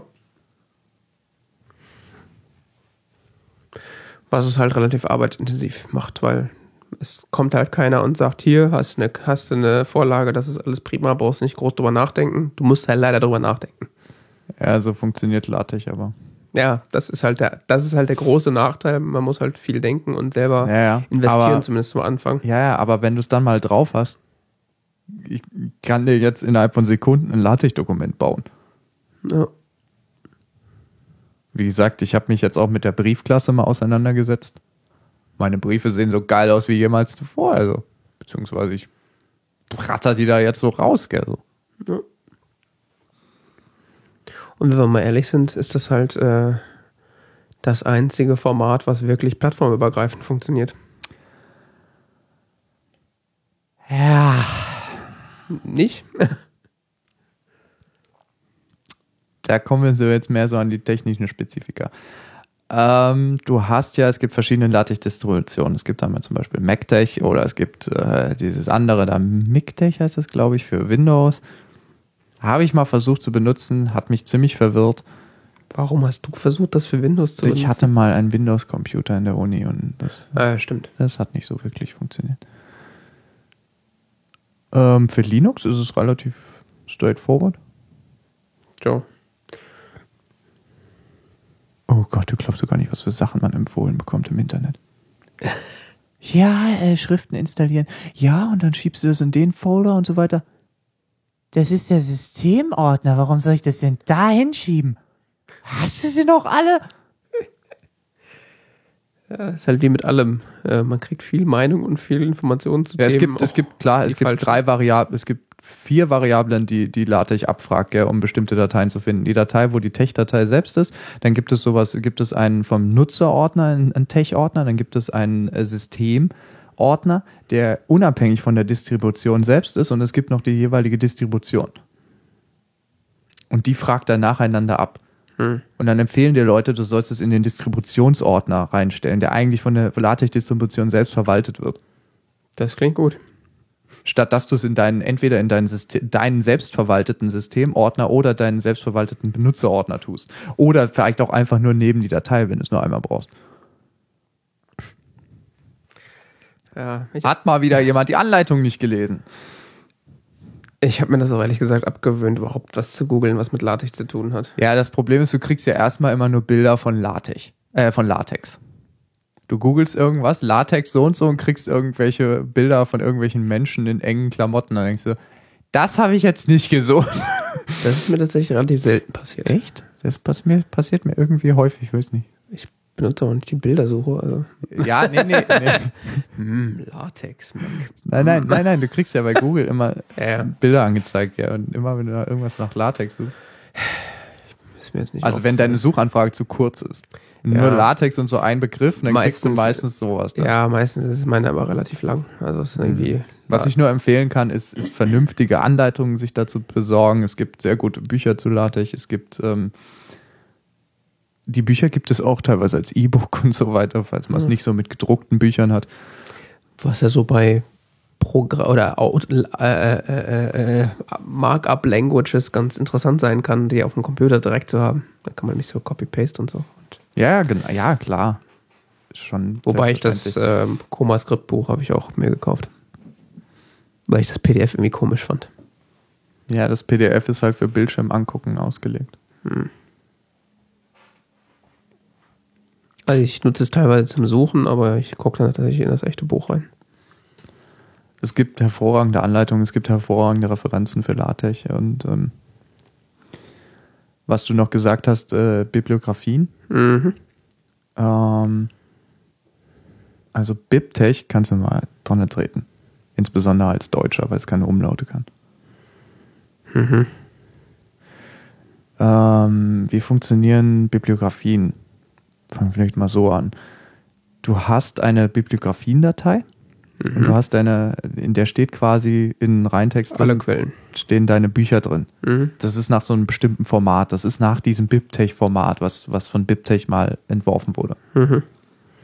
Diese Datei kannst du mit verschiedenen Programmen erstellen. Zum Beispiel äh, für Java gibt es JabRef, heißt es. Oder es gibt ähm, BibDesk, das ist eine Mac-Software, die ist, sieht ziemlich altertümlich aus, funktioniert aber recht gut, Mhm. wenn man sich an ihre Eigenarten gewöhnt hat. Diese, damit erst- erstellst du diese Bib-Datei. Mhm. Ähm, diese BIP-Datei muss dann verarbeitet werden von, einem, von einer Engine. Das ist dann BibTech. Oder äh, zum Beispiel eine modernere Alternative ist, die auch Umlaute und sowas, die auch UTF-8 verarbeiten kann, ist dann Biber, heißt das. Okay. Das ist so eine Weiterentwicklung. Mhm. Ein Fork. Ja, das ist eine richtig komplett neu und so. Mhm. Das ist richtig Okay. cool. Braucht dich aber alles eigentlich gar nicht so zu tangieren. Das macht eigentlich, wenn du so ein Programm hast, was das alles macht. Ich schreibe inzwischen meine LaTeX-Dokumente mit Sublime Edit. Mhm. Äh, Sublime Text, Sublime Edit, wie heißt das eigentlich? Sublime Text. Ja, Zwei oder drei? drei. Die ist aber immer noch nicht draußen, weil es immer noch die Beta, kann das sein? Ja, aber sie verkaufen es inzwischen als offizielle Version. Interessant. Also, wenn du zwei möchtest, musst du explizit dann auch suchen. Drei Also ich ist hab ja- inzwischen der Standard-Download. Okay. Also ich habe ja äh, die. Und Zwei äh, für irgendwie. Sublime Text gibt es ein Plugin. Mhm. Und das benutzt so eine Kommandozeilensoftware, die heißt LaTeX MK. Die Mhm. macht das dann alles für dich, dass die Biber aufruft und so weiter. Okay. Das funktioniert nämlich so: Du hast in deinem Dokument selbst, in deinem .tech-Dokument, ja. steht drin, ähm, ich habe hier, äh, benutzt bitte folgende Bibliografiedatei. Mhm. Und da steht dann, schreibst du dann in die Option rein, Engine und so weiter ist Biber. Mhm. Und dann ruft das später deine Software, die das für dich übersetzt, ruft dann Biber auf und verarbeitet die Datei, Mhm. diese BIP-Datei. Und gibt diese Informationen dann wiederum weiter. Ja. Ja, das Prinzip hatte ich schon, hatte ich mir auch schon mal angelesen. Das ist jetzt nicht ganz so Genau. neu für mich, das ist klar. Und ähm, dann gibt es das große Problem der Stile. Allerdings. Wie möchtest du, dass deine Referenzen erscheinen? Möchtest du, dass die im Text erscheinen? Möchtest du, dass die als Fußnoten erscheinen? Äh, Dann gibt es Fragen, keine Ahnung, wie möchte man jetzt das Autortitel, Jahr, Verlag, Ort, Seitenzahl, in welcher Reihenfolge sollen die erscheinen? Und welche Trennzeichen und so weiter. Genau. Ja. Da gibt es jetzt von, um jetzt die Verwirrung komplett zu machen, verschiedene BibTeX-Stile, die auch von der Weiterentwicklung von BibTeX, nämlich BibLaTeX. BibLaTeX ist ein Paket für, Bib, äh, für, für LaTeX, das eben diesen ganzen Kram macht mit dem, den Stilen und so weiter. Mhm. Also, das ruft man auf und so weiter und dann wird das da eingestellt. Für welchen Stil hättest man gerne? Ja. Und für BibLaTeX gibt es zig Stile, beziehungsweise es gibt auch äh, noch weitere Stile, die von Leuten zur Verfügung gestellt werden. Ich benutze da zum Beispiel, äh, wie hieß das? Äh, von Dominik Weißenhofen oder sowas heißt der. BibLaTeX-Stil eines Historikers. Das heißt Author Title DW oder Mhm. BibLaTeX-DW. Ähm, das ist so ungefähr, das ist ein Stil, der quasi darauf ausgerichtet ist für deutsche Geisteswissenschaftler. Mhm. Also die ganzen Konventionen, die bei deutschen Geisteswissenschaftlern üblich sind, äh, umsetzt. Hast dann äh, hast nochmal eine komplette Ko- äh, Dokumentation zu diesem Ding. Äh, du lädst das statt Biblatech und der lädt quasi für dich dann nochmal Biblatech und so weiter. Und dann kannst du dann Sachen einstellen. Biblatech ist nochmal eine Dokumentation mit, keine Ahnung, 200 Seiten oder so. Ist nicht so schlimm, es gibt eine Kurzanleitung. Mhm. Ist alles eigentlich halb so wild. Du musst nur das, äh, du musst es nur einmal oben einstellen und dann schreibst du nur dein, dein Footsite und äh, den, den Sidekey, den, also du musst ja für jeden Eintrag in deiner Bibliografie einen Sidekey vergeben.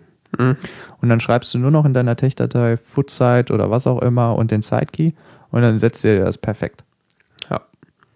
Ich glaube, ich war auch schon so weit, dass ich das alles, äh, dass ich das quasi implementiert hatte in das Dokument, aber dann keinen vernünftigen Stil gefunden habe.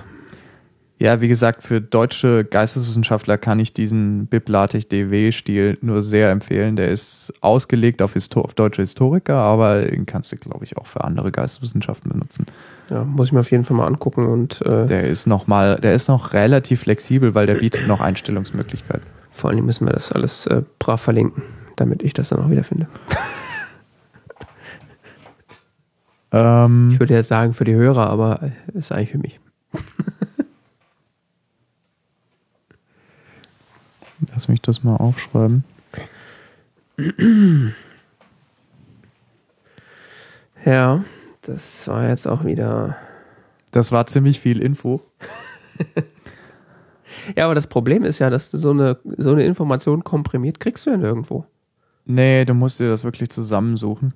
Also so LaTeX als solches ist ja schon schwierig genug, sich da was Vernünftiges rauszusuchen, aber jetzt diese, dieser Bibliografiekram, da findest du ja alles und nix und äh, Das- auf, in jedem Forum ist es anders beschrieben. Ja, das Problem ist, halte dich einfach an die Dokumentationen, die Ja. mitgeliefert sind. Die sind wirklich die besten und die präzisesten. Du musst dann relativ viel lesen, du musst dich einarbeiten in den Kram, aber dann funktioniert der wirklich perfekt. Ja. Das Zusammengoogeln und Zusammenkopieren, meiner, meiner Erfahrung nach, funktioniert das selten effizient. Und du verbringst dann mehr Zeit, irgendwelche Fehler auszubügeln von Sachen, die du irgendwo zusammengesucht hast, als Zeit, die du einfach vorher hättest investieren können und dann hätte es funktioniert und dann hättest du den ganzen Ärger nicht gehabt. Ja. So habe ich das gemacht. Ja, das ist, scheint auch der einzig mögliche Weg tatsächlich zu sein, weil, wie gesagt, du findest ja alles und nichts. Übrigens, dieser Stil äh, ersetzt dir auch Sachen wie zum Beispiel, dass Sachen, die aufeinander folgen, dass er dann sagt, dieselbe oder derselbe hat es Mhm. geschrieben oder keine Eben Ahnung, da. eben da und so Mhm. weiter. Das macht der Stil alles. Ja, Kannst du aber auch abschalten, wenn du es nicht möchtest. Habe ich bei mir nämlich eh abgeschaltet, weil das äh, verwirrend war teilweise mit dem Ja. Zug her. Aber das hat mit der spezifischen Struktur meines Dokuments zusammengehängt. Ja, bei meiner letzten Hausarbeit habe ich das tatsächlich dann alles noch von Hand gemacht, weil Und ich es eben nicht. ja, ja, bei, bei einer Hausarbeit von 20 Seiten kann man das ja noch überblicken, aber Ja, eben, aber ich, final sollte man das dann. 400, 500 Fußnoten Ja. oder so. Das ist. Genau.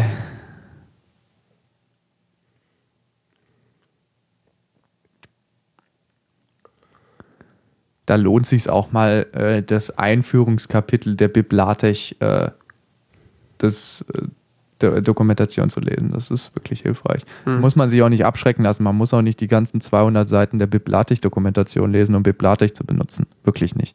Ja. Das ist auf zweieinhalb Seiten oder so erklärt, wie das funktioniert. Und dann ist es reine Referenz. Also wie lautet der Befehl nochmal ganz genau und so weiter. Auch bei ComaScript, man liest ein paar Seiten und dann ist es eigentlich nur noch Referenz. Ja. Das kann man bewältigen. Je nachdem, was man erreichen möchte. Ich hatte eben da relativ hohe Ansprüche an. Ja, ich frage mich die ganze Zeit, wie kriegen das eigentlich andere Leute hin? Was denn? Ja. Word.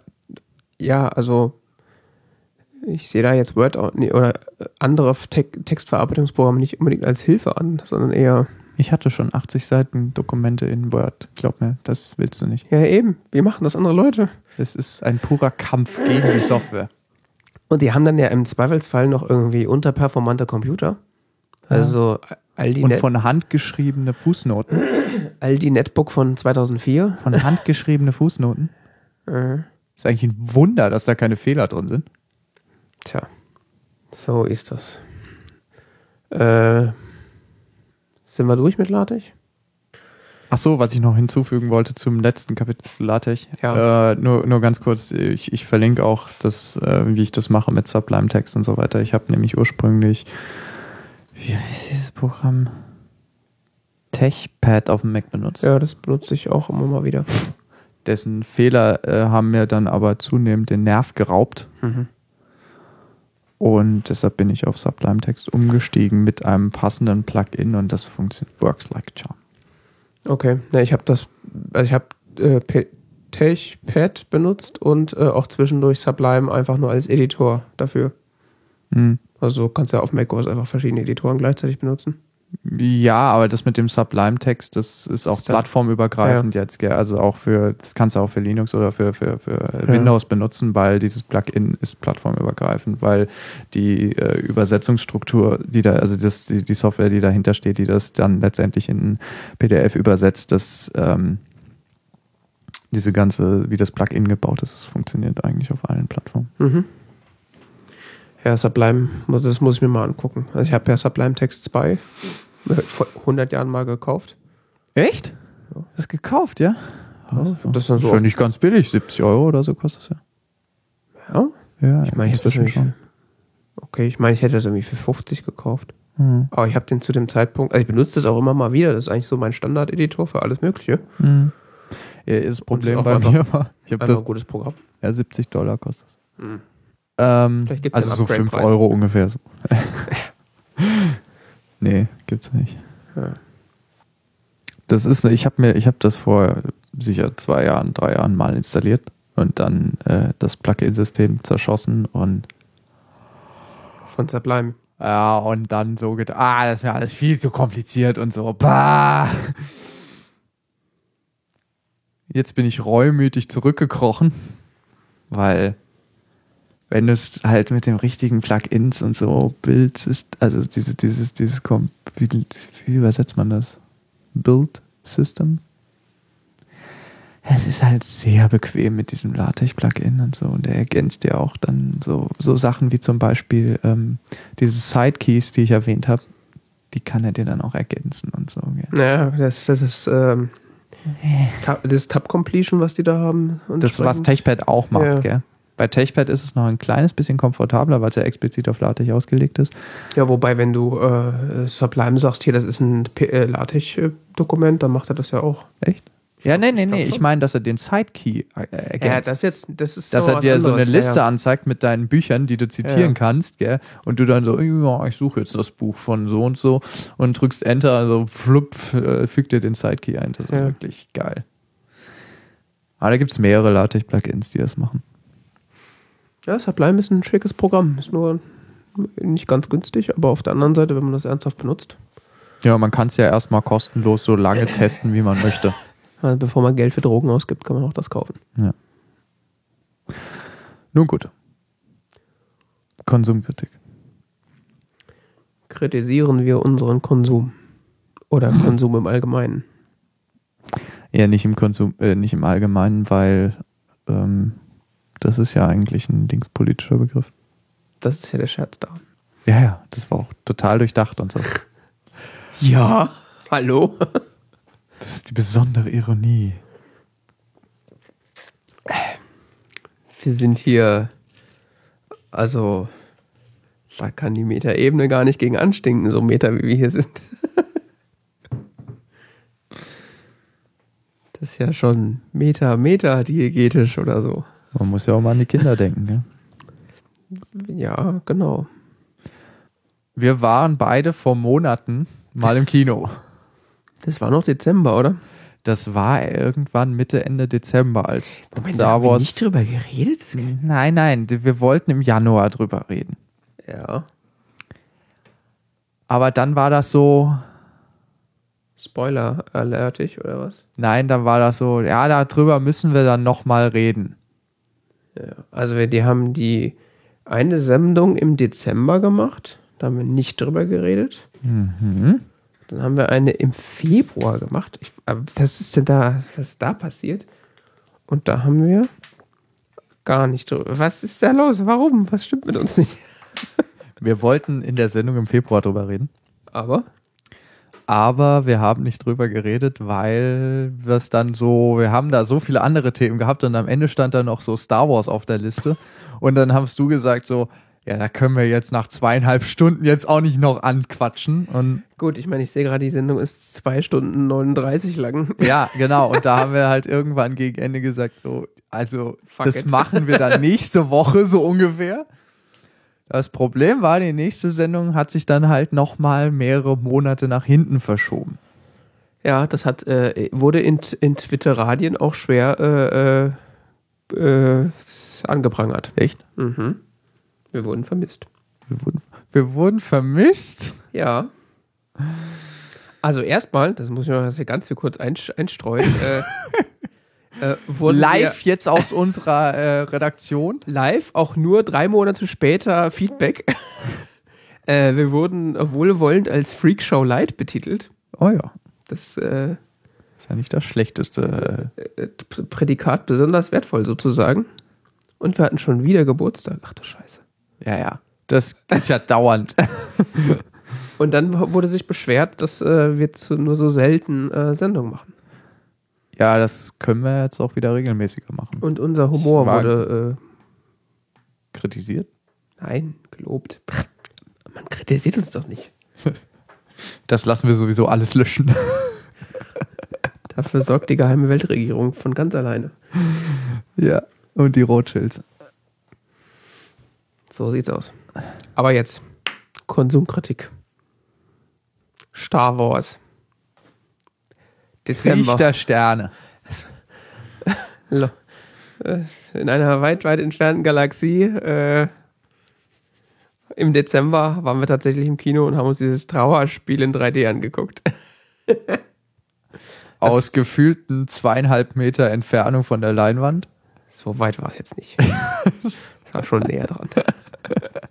Also man konnte quasi die Leinwand anfassen. 3D-Effekt ganz ohne Brille. ja, ich weiß auch nicht. Falls man immer schon mal Han Solo so ungefähr in 20 Meter Größe sehen wollte, ich kann das nur empfehlen. Zweite Reihe, perfekt. Super. Super. Ja, ich weiß auch nicht. Also, es war irgendwie so ein Ko Bisschen Kollege hatte absurd, irgendwie. gell? Ich glaube, ein Kollege hat irgendwie gefragt, so, hey, hast du den schon gesehen? Und ich dann so, nö. Und so, ja. Ja, vor Guck allen Dingen war das am Tag vor der Premiere, gell? War Das war- Premiere? War Premiere-Tag? Ja. Krass, stimmt.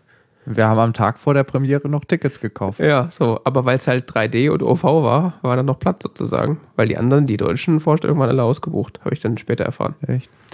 Äh, und Jetzt ja. ah, ja. dann äh, sind wir da halt mal hingegangen, spontan.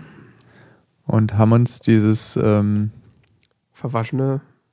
Dieses, also man konnte es ja jetzt nicht so gut erkennen, aber so nach den Stimmen nach zu urteilen war Star Wars.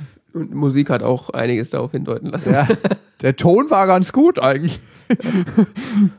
Obwohl es nicht äh, High Definition äh, war, ne? Das muss ja, Der Ton. ja. Echt? Da gibt es jetzt auch ganz neue High Definition Tones, nochmal noch höhere Sample-Rate. Nur für die ganz Audiophilen. Da brauchen wir aber Platinum-Kabel dann dafür.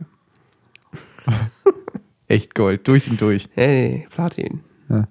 Gold. Pff, viel zu viel Verlust. ja, also wir haben uns Star Wars angeguckt, äh, den neuen, nicht den alten. Was man so angucken nennt, ja. Ja, und äh, Warum stehen Menschen auf 3D-Kino? Ich habe ja mittlerweile die Theorie, dass sie das gar nicht tun, aber dass, äh, dass, das, dass das noch keiner von den äh, Verleihern mitbekriegt hat und dass es halt hauptsächlich 3D gibt. Und- ich habe diesen Film inzwischen in 2D gesehen und Ja. ich, das war eine komplett neue Erfahrung.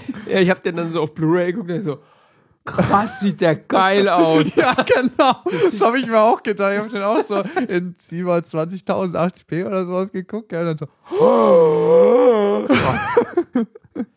Wobei äh, dann natürlich so das Original. Das ist halt so ungefähr, als würdest du so eine, so eine so, so von einem russischen Kino irgendwo abgefilmte Version gucken. Gell? so wie Also- man das halt früher gemacht Ja. hat. Aber bloß, dass du halt noch 17 Euro für die Kinokarte bezahlt hast. Äh, plus 100 Euro für die Brille und so weiter. Nee, die war ganz billig. Ja.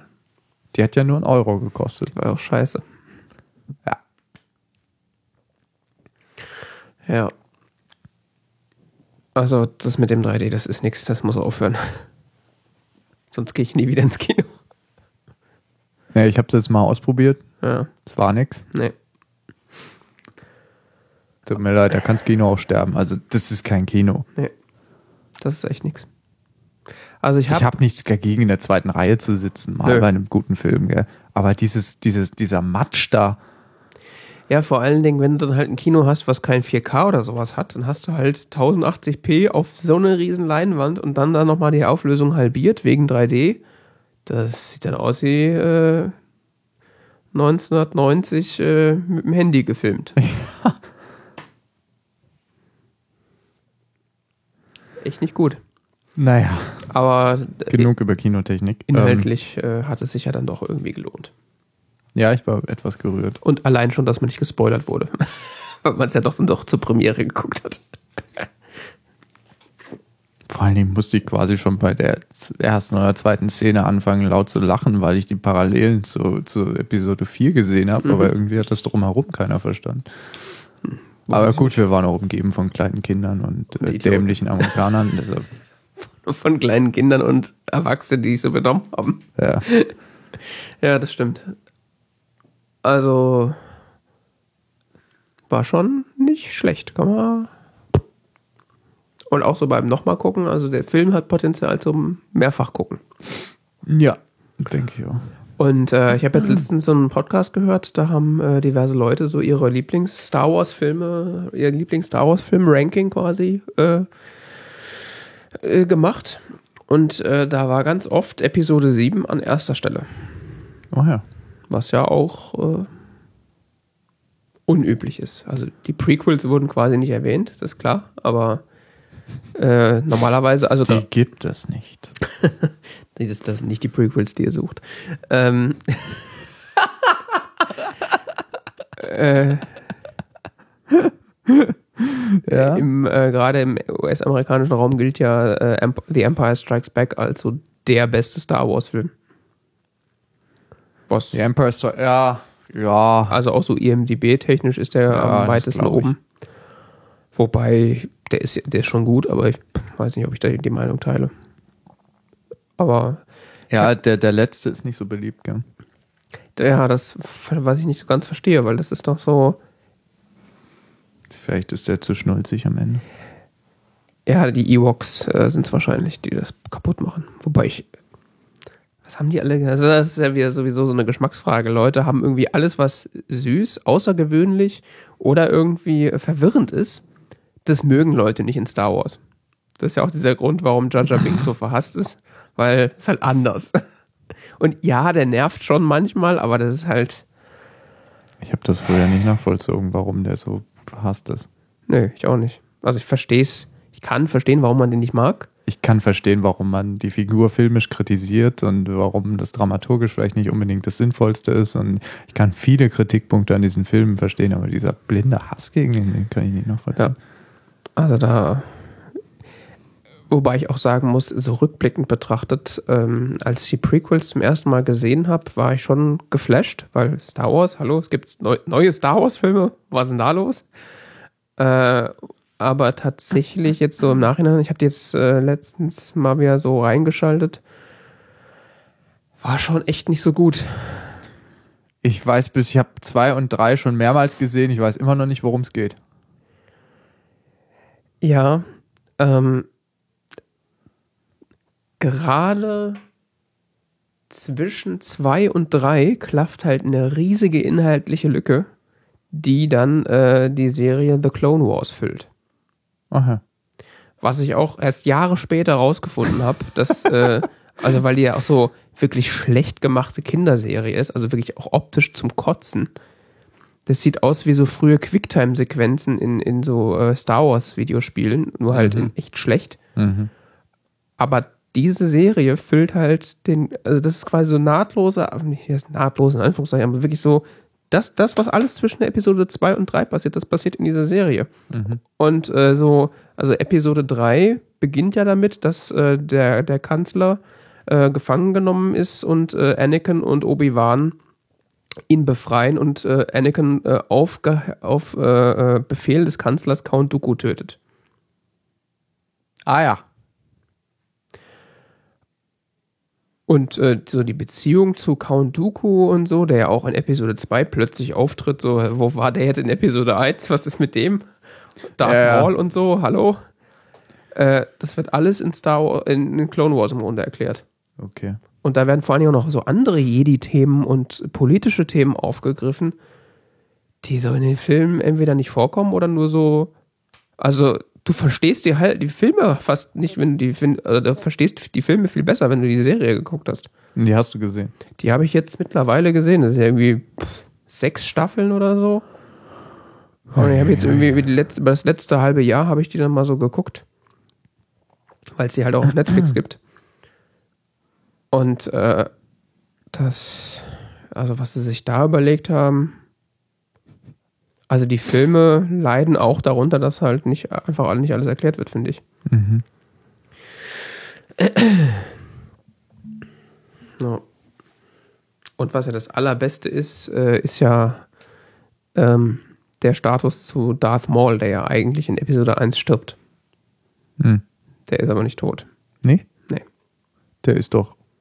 Der wurde zu, ja, ja, der ist, aber der taucht in, in, in Clone Wars wieder auf.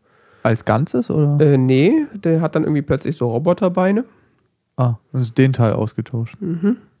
Und, Vielleicht hat der Roboter Oberkörper.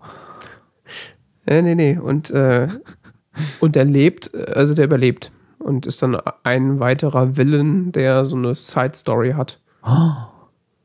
Und ähm, daran anknüpfend an Episode 3, Das klingt so ein bisschen nach Soap Opera. ja, so ist es auch. Und was halt Also- das, John ist gar nicht gestorben. das war nur sein Zwillingsbruder. So ungefähr. ja, so ist es ist echt so. Und das Schlimme ist, es ist ja Canon. Also die äh, Clone War Serie ist ja Canon offiziell. Kanonisch. Ja. Das, also Disney sagt, Kirchenrechtlich abgesegnet. genau, Ähm, der heilige Kirche von, äh, von Walt Disney sagt, das ist so in Ordnung. Ähm, und ich hab noch. Äh, und dann gibt es ja noch äh, Star Wars Rebels, ach ja. was eine weitere Serie ist, Ach ja. die jetzt aktuell noch läuft, oder die jetzt gerade, wo die dritte Staffel erwartet wird, die wiederum zwischen Episode 3 und 4 spielt, wo Darth Maul immer noch vorkommt. Das kenne ich gar nicht, Star Wars Rebels. Ja, das ist so auch so Trickfilm. Ach, das ist was anderes als das. Aha. Ja, doch, das kenne ich. Aber das ist so, so ein Hektoliter Star Wars Content, der über Jahre an mir vorbeigegangen ist, wo ich das Sender Disney XD. Ja. Für die YouTube-Generation sozusagen. Solo. Disney Channel. Wo dann auch Darth Vader übrigens auftritt. Ja, er ist ja auch im Cover. Mhm. Cool. Das will man sehen, oder? Ich sag's mal so, es bietet halt sehr viel Hintergrundinformationen. Also Star Wars, äh, The Clone Wars ist schon teilweise harter Dreck. teilweise aber auch echt ganz nett. Also da gibt es so ein paar Storylines, die sind echt interessant und auch spannend. Und äh, man muss sich halt optisch äh, dran gewöhnen, weil das sieht halt nicht gut aus. Hm. Und da gibt es auch so, also es gibt dann teilweise so einzeln in sich abgeschlossene Folgen. Also eine Folge ist so 20 Minuten lang. Und es gibt äh, Folgen, äh, oder es gibt dann so Storylines, die gehen dann über so drei, vier von diesen Folgen, die fast so Spielfilmlänge umfassen. Und die sind manchmal echt spannend und manchmal auch echt so pff, nicht zu ertragen, dumm. Also ich erinnere mich an eine, an eine Storyline, wo R2D2 mit äh, irgendwie anderen Droiden auf einer Mission ist und du die ganze Zeit nur hast. Zwei Stunden lang. Und So, die so. Story ist so, ah, wir müssen diesen Holocron klauen. Mhm. Krass. Ja, also man kann das ein bisschen selektiv gucken, aber was es da vor allen Dingen gibt, äh, am Ende, jetzt eine große Spoilerwarnung, äh, wird gezeigt, wie ähm, äh, dass Qui-Gon Jinn ja es geschafft hat, ein Teil der Living Force zu werden, als er gestorben ist. Und deswegen ja mit äh, Yoda kommunizieren kann Mhm. und der ihm dann quasi den Weg dahin zeigt, wie man eben äh, ein Teil der Living Force wird, wenn man stirbt. Was ja dann überhaupt, überhaupt dazu führt, dass äh, Yoda und auch Obi-Wan nach ihrem Ableben äh, mit Luke kommunizieren können. Das ist zum Beispiel so ein, so ein Storyline, die von den Filmen überhaupt nicht aufgegriffen wird und die du nur kennst, wenn du äh, die Serien geguckt hast. Was schon irgendwie so ein bisschen okay. Weil am Ende von Episode 3 sagt Yoda irgendwie so zu Obi-Wan, oh, ich habe mit deinem alten Meister gesprochen. Was? Mit Qui-Gon? Der ist doch tot. Ja, da gibt's da so einen Trick, den zeige ich dir. Komm, lass uns gehen. Wir wollten eigentlich über Episode 7 reden, ne? Ja. Aber eigentlich, also gibt's da großartig was zu erzählen? Ist halt ein geiler Film. Und hat ziemlich viel Handlung, muss ich sagen. Also ich habe den ja jetzt noch zwei, drei Mal geguckt. Und äh, ist echt viel Handlung. Also diese über zwei Stunden, die da läuft, da passiert echt einiges. Läuft der so lang, ja? Der läuft, ich glaube, der läuft äh, knapp zwei Stunden. Er liefert aber auch ziemlich viel Material, auf dem man dann aufbauen kann. Ja, sicher. Also er wirft eine Menge Storylines auf. Das ist die Frage, ob sie die jetzt fortführen. Es ist schon sehr auf serielles Erzählen ausgelegt. Das, das fällt einem den ganzen Film über auf. Ja. Also sie fahren damit wirklich so voll den, den, den Zeitgeist. Serielles Erzählen ist ja gerade schwerwiegend in und ähm, Ja, das wird ja auch quasi das erste Mal sein, dass äh, zwischen zwei Star Wars-Filmen nicht eine gewisse Zeit vergangen ist. Also ist ja jetzt schon klar, dass Episode 8 nahtlos an 7 anknüpfen wird. Äh, wie heißt der Darsteller von Luke? Ähm, Mark Hamill. Genau, Mark Hamill. Es gab ein großartiges Video mit, mit Mark Hamill, wo er auch äh, Wo er der so- irgendwas kommentieren sollte. So in die Kamera dann- gestartet. Und er, die ersten paar Minuten starrt er nur so wirklich so vollkommen inhaltslos so in die, in die Kamera und die, die Frau neben ihm dann so, ja, aber du, du kannst jetzt auch was sagen. Und er, so, äh, äh, äh, was? Äh, Ach so, ich dachte, ich wäre hier nur da, um Ich darf hier was sagen, das bin ich gar nicht mehr gewohnt. so ungefähr. ja, das war cool. Das war sehr lustig. Also diese Ironie, die sie da noch rüberbringen. Ja, das war ja auch, also am Ende von dem Film, äh, also Spoilerwarnung, wer noch nicht geguckt hat, ähm, dass er dann am Ende da Luke nochmal einblenden, ist ja auch so eine Sache. Ja. Also ist geil, aber ist auch so Cliffhanger Deluxe. so.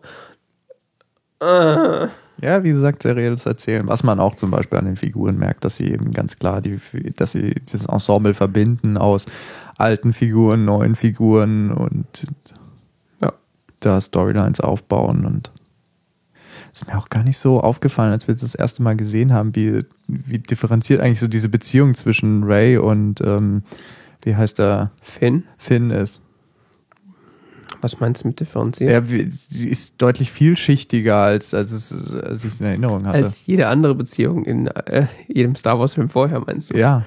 Ja, das ist, ja. Also, wenn, wenn ich so zurückerinnere, mich zurückerinnere an sämtliche. Äh, Auch die Figuren sind, sind viel weniger stereotypisch angelegt. Ja. Ja, wenn ich so an die Beziehung von Padme zu Anakin denke, das wäre ja. Ja, oder früher Leia zu Luke, äh, zu, zu Luke, äh, zu. ja, auch das. zu Leia zu Luke ist ja ist relativ simpel eigentlich, gell? Das ist, ja. Unterhalten sich eigentlich auch nur über ein Thema und äh, auch so mit Han Solo ist auch nur so, ah, schau mir in die Augen, Kleines. Oh, ist total. Ich hasse ihn, aber ich liebe ihn. Ja. Sie ist die einzige, das einzige äh, Gespräch, das die führen. Ja. I love you. Oh no. Ende. Das, das, das, das äh, fasst eigentlich so die komplette Beziehung zusammen. Ja. ja, stimmt schon. Ja, gut, aber man. Wir sind jetzt auch einen weit, weiten Weg gegangen, sozusagen. Also, seitdem diese Filme rausgekommen sind, ist ja auch viel passiert. Ja, stimmt schon. Also, man, das ist Anfang der 80er. Ist ja eigentlich ein Wunder, dass überhaupt Schwarze mitspielen. Also jetzt in den alten Filmen. mein Lando Calrissian äh, im. Ja, so ist ja nicht so ganz so schwarz. Ach so, weißt weil er, okay, weil er Mischling ist. ja, aber ich sag mal, klasse, also wenn alles mit rechten Dingen zugehen würde, wäre Lando Calrissian ja in Episode 5 gestorben. Ja. Weil der Schwarze stirbt zuerst. Ja. Das ist ja so Naturgesetz. Regisseur 101. Ja. A ist sein einziger Schwarzer in dem Film, der stirbt als erstes. Ja, gut. Oder, oder die dumme Blondine. ja, gut, Darth Vader ist ja nur von, also, er wird von einem Schwarzen gesprochen und der ist außen auch schwarz, aber eigentlich. Aber für ja die einzige Szene, wo man ihn sieht, muss man dann wieder einen Weißen in dein, ja, gut. Ja, gut, das hätte dann ja theoretisch auch zu Problemen kommen können, dass Luke weiß. Ja, das mit dieser ganzen Vater-Sohn-Geschichte hätte dann eventuell zu Diskussionen geführt. Das ja. hätte man sich halt mal vorher überlegen sollen. ja gut, es hat, es hat doch auch in dem in dem Kostüm hat doch auch die ganze Zeit ein Weißer drin gesteckt, oder? Ich bin mir nicht mehr sicher, äh, ob es nicht auch der war, der es ihm anspricht. Was James Earl Jones? Hat so eine tolle Stimme, der Typ. Ja. Der spricht übrigens, ich, ich glaube, der spricht in, ja, ich glaube, der spricht sogar in Rebels den äh, Vader. Ah ja. Er ist wirklich eindrucksvoll, gell? Ich hatte echt Angst als Kind vor ihm. Ja, du hast ja nur die deutsche Stimme gehört. Ja, aber auch die, äh, wenn ich mal die englische irgendwo gehört habe, ist ja noch eindrucksvoller als die Eben, deutsche. ich finde die, also die deutsche ist schon gut, aber die englische ist echt nochmal. Da ist noch was äh, zu holen.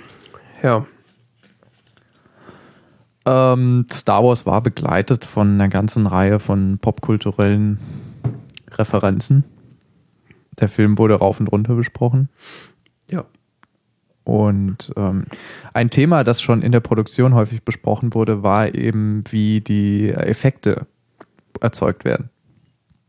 Da ja J.J. Abrams und äh, da angekündigt hatte, ja, sie machen ja so viel selbst und so und äh, wieder Modelle ist, bauen ja, es ist gar nicht so, wir haben hier jetzt hier wirklich mal so, so ein ähm, Millennium Falcon gebaut und ähm, wir, wir machen jetzt hier, wir machen jetzt mal richtig alte Filmerkunst, gell? Wieder analog. Sozusagen. Nee, nicht nur sozusagen. Nee, die haben auch Filmmaterial gefilmt, gell? Das war ja, fand ich das Dümmste überhaupt. das ist schon ein bisschen absurd. Aber wobei, da kannst du teilweise wirklich argumentieren, weil das, das gibt andere Farben. Das ist so, das haben sie bei, ja. das haben sie bei, ähm, bei den, ich will jetzt nichts Falsches sagen, aber soweit ich mich erinnere, haben sie das bei Herr der Ringe oder bei dem Hobbit, bei den, äh, bei diesen, gibt es auch diese Extended DVDs und da gibt es diese ganzen Anhänge und so. Mhm. Die habe ich mir alle mal reingezogen. Mhm. Ah, hast du ein paar Wochen zu tun, aber da wird, wenn ich es richtig erinnere, da wird auch viel über Kameratechnik diskutiert und so und wird viel besprochen und so. Und ich habe auch im Internet darüber gelesen, es gibt teilweise, also die, die Digitaltechnik ist, ist auf einem Level, das ist grandios, gell? Mhm. Aber wenn du manchmal gibt es so, willst du bestimmte Effekte und sowas und dann willst du diesen Look haben und dann Das ist dann, ist dann eine Entscheidung, die du Ja. treffen musst. Also also das erinnert mich daran, dass ich die Bonus Bonusdisk von Star Wars mir noch angucken muss. ja, die ich Und nicht. äh, ich kann mir allerdings nicht vorstellen, dass man das mit aktueller digitaler Kameratechnologie nicht auch hinbekommt. ja, ja, ich habe ich hab, Nachbearbeitung. ähm, ich hab irgendwo so ein, das war eine tolle Website, ich weiß gar nicht, ob ich das noch finde. Da wurde es verglichen. Mhm. Also immer alle möglichen verschiedenen Kameraperspektiven für unterschiedliche Szenen mit unterschiedlicher Beleuchtung Mhm. und jeweils mit analog und mit, äh, mit digital gefilmt. also ich Das äh, war sehr interessant, weil du hast nur sehr, sehr, sehr geringe Unterschiede gesehen. Und die Frage Ja. ist, welche war wirklich besser? Also das ist dann eine reine Geschmacksfrage. das ist halt so die Sache. Analoge Technologie hat durchaus ihre Daseinsberechtigung. Also das sehe ich ja gerade so im Musikbereich, äh, was jetzt ähm, zum Beispiel Verstärker angeht. Also es gibt ja keinen ernstzunehmenden Gitarristen zum Beispiel, der einen Digitalverstärker spielt. Was es ja gibt durch Modeling-Technologie, klingen die ja teilweise wirklich wie Röhrenverstärker, aber eben halt nicht zu 100 Prozent. Und das allein das Anspracheverhalten ist ein anderes. Da, du hast immer eine Latenz dran, ja? Ja, das haben sie, glaube ich, mittlerweile, das merkst du nicht mehr. Echt? Nee, das sind eher andere Faktoren, eben weil es halt doch noch, du merkst halt, andere Ansprache. ja, weil der, es ist halt nicht so einfach, die, das Reaktionsvermögen eines Rollenverstärkers so nachzubauen, dass es halt sich eins zu eins so anfühlt. Hm. Also, und die Dynamik ist immer noch eine andere, je Hm. nachdem, wie was Ja. aufgerissen ist und nicht und so weiter. Also es gibt auf jeden Fall äh, für analoge Technologien äh, durchaus Daseinsberechtigungen, aber da ist es halt so, ein, so eine Sache, da habe ich irgendwie das Gefühl, das ist so die gleiche Geschichte mit, wie mit Vinyl. Also, ja, also ich, ich veröffentliche mein Album ja hauptsächlich auf Schallplatte, weil es klingt besser. Ja, tut es das wirklich? Eine Das saubere Schallplatte, die es quasi nicht Ja. gibt, mit einem sehr guten Schallplattenspieler, klingt echt geil. Ja, da haben wir halt das, das alte Problem, Aber- dass äh, analoge Technologie grundsätzlich für das menschliche Ohr vielleicht besser klingt, weil du brauchst dafür dann halt richtig gute Technik und Ja, also gerade in der Musik ist es ja so, dass eigentlich nichts mehr analog aufgenommen wird. Das ist ja alles digitale Workstation und es wird ja alles digital aufgenommen. Und dann hast du im Grunde ein Signal, was äh, so rein ist, wie es quasi geht. Also es ist so nah dran wie an deinem Original-Ding, wie du es haben willst. und dann verschlechterst du es gezielt. Und, genau, und dann presst du es auf Plaste. Und dann lässt du es mit einer Nadel abtasten. Und beim Prozess des Abspielens machst du es schon kap weiter kaputt. Ist jetzt so die Frage. Dann könnte man ja auch, könnte man ja auch gleich das digitale Signal so mastern, dass es eben vom, vom, vom Klangspektrum so ist wie eine Schallplatte, wenn man das denn geil findet. Ja, das stimmt. Aber gut. Aber Mastering ist jetzt auch nochmal ein ganz anderes Thema. Ich meine, da gibt es ja auch so Entwicklungen in den letzten Jahrzehnten. ja, eben. Aber Wenn du dir alte Schallplatten anhörst und wenn du dir moderne, moderne Aufnahmen anhörst, das ist ja. Also, dass äh, entsprechende Modelle und, und Aufbauten in Filmen nochmal anders aussehen und wirken können als jetzt CGI-Technik, kann ich verstehen. Aber dieses, ja, wir haben auch alles nur auf Film aufgenommen, das sieht einfach viel besser aus. So, ja. Ja, übrigens, ähm, inwiefern sie das tatsächlich jetzt gemacht haben mit den Bauten und so weiter, wurde ähm, umfangreich analysiert und zusammengeschnitten von einem VFX Breakdown, Mhm. der auch äh, sehr schnell wieder aus dem Internet verschwand. Ich weiß gar nicht, ob man ihn gegenwärtig gucken kann, Ich bin mir sicher, dass da weil was Disney da äh, sich dumm und dämlich geklagt hat. Ähm, gibt. Disney does, was Disney do, oder? Bitte? Disney does what Disneys do. Also Disney macht das, was Disney am besten kann, verklagt Leute. Ja. Das, ich weiß nicht, wie die Geschichte dann ganz genau ausgegangen ist. Ich habe das Video auf jeden Fall irgendwo gesehen. Ähm, das war ganz interessant, weil dann siehst du, wird gegenübergestellt, so die finale Version während äh, gegenüber der Version, wie sie gefilmt wurde und so. Und dann siehst du schon, das ist schon viel Greenscreen. Die haben auch wirklich Sachen gebaut und ist auch ganz cool und so, aber ich meine, man kann so Technik nutzen, gell? Ja. Ich stehe da jetzt nicht so kritisch gegenüber. Ja, und zumal es gibt ja mittlerweile Das Filme, die Das das. ist auch nicht, was äh, den Film ausmacht. Das, was den Film ausmacht, ist die schauspielerische Leistung, die Regie und so. Ja, also ich, was, was halt das Pro also was halt gerade jetzt im Vergleich zu den Prequels das Pro da ja das Problem war, dass ja alles vor Greenscreen im Grunde gedreht wurde. Also da ist ja fast nichts mehr echt. Was halt dann zur, zur Folge hat, dass halt die Schauspieler Probleme hatten, sich Ja. irgendwie in die Szene reinzuversetzen, Ja. weil wo sind wir jetzt gerade? Ach so, ähm, Ja, das ist, glaube ich, auch guck ein mal großes, traurig. Das ist auch, glaube ich, so ein großes Problem beim, beim Film, wenn, wenn, wenn für den, tatsächlich für den Menschen kein Anhaltspunkt mehr besteht. Ja, und dann kommt halt noch hinzu, dass in den Prequels, ich meine, das, der erste wurde 99 veröffentlicht, da waren sie halt nicht so weit, wie sie heute sind und das altert halt dann nicht ganz so gut, wobei ich sagen muss, es sieht schon noch gut aus, also Ja, es kommt aber auch darauf an, wie viel Mühe man sich bei sowas gibt. eben. Und wenn man jetzt sich so Filme anguckt, wie, habe ich nicht gesehen, aber äh, Trailer und so, Life of Pi oder äh, Jungle Book, wo quasi nichts echt ist. Äh, scheint, Oh, don't get me started. Es geht jetzt nur um die Technik, aber das scheint ja, ja, okay. sche- scheint ja gut auszusehen. Ja. Bisschen komische Referenz war ähm, Kylo Ren als Undercover-Boss. Mhm. Es gibt doch, äh, es gibt auch im deutschen Fernsehen diese Sendung Undercover-Boss. Ich weiß nicht, ob sie so auf Deutsch heißt. Kenn ich nicht. Äh, das ist so, Chef der Firma verkleidet sich als Ah, Praktikant ja. und arbeitet dann an der Basis im Dreck. Der Chef äh, des Hotels Und- fängt an, Toiletten zu putzen. Ja, Ja, und am Ende kriegt der Mitarbeiter, der dann da begleitet wurde, dann, keine Ahnung, die Hochzeitsreise bezahlt und äh, alle sind glücklich. Und Dein so, Leben- typisches Ja, ja. Reality-TV-Dramenstruktur. Ja? Du musst dich jetzt freuen, weil wir tun jetzt so, als ob wir dir was bezahlt haben. Du kriegst es natürlich nicht in echt. Zu Reality-TV kann man nur sagen, das, was Herr Böhmermann da mit äh, Vera Fake äh, kürzlich fabriziert hat. Dafür müsste man ja eine Wohnung in Duisburg für ein ganzes Jahr anmieten. Wer würde denn so etwas tun? Hast du es gesehen? Noch nicht, aber ich habe es heute Morgen beim Frühstück erzählt bekommen. Das, Das muss ich. Äh, das musst du dir ansehen. Ja. Das ist ein Armutszeugnis für deutsches Fernsehen. Darum geht es aber jetzt nicht. Es geht um Saturday Night Live, diese amerikanische Witzesendung.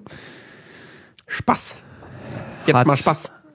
Hat das ähm, aufgegriffen und hat äh, Kylo Ren, einen der ähm, Antagonisten, als Undercover-Boss in einer äh, Basis des Imperiums dargestellt.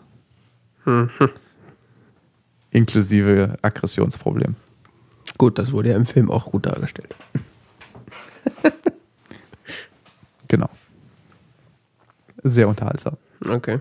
Sehr unterhaltsames Video. Des Weiteren wurde über Star Wars viel diskutiert in dem Rahmen, äh, äh, wie schaut man nun jetzt die Filme? Das ist ja schon ein, seit dem Erscheinen der Prequels eigentlich ein fundamentales Problem. Nicht nur erst seit Episode 7. Ja. Ein, Weil wenn man äh, denn äh, die, die Prequels quasi als existent ansieht, dann muss man sie ja auch irgendwie einordnen in die äh, Reihenfolge des Rezipierens. Ja, die Frage ist ja grundsätzlich erstmal, schaut man ähm, sie in der Folge, wie sie rausgekommen sind? Oder schaut man sie in der Folge, wie sie nummeriert sind? Richtig. Darüber kann man schon lange Diskussionen führen. Mhm. Gibt dann auch entsprechende Mittelwege.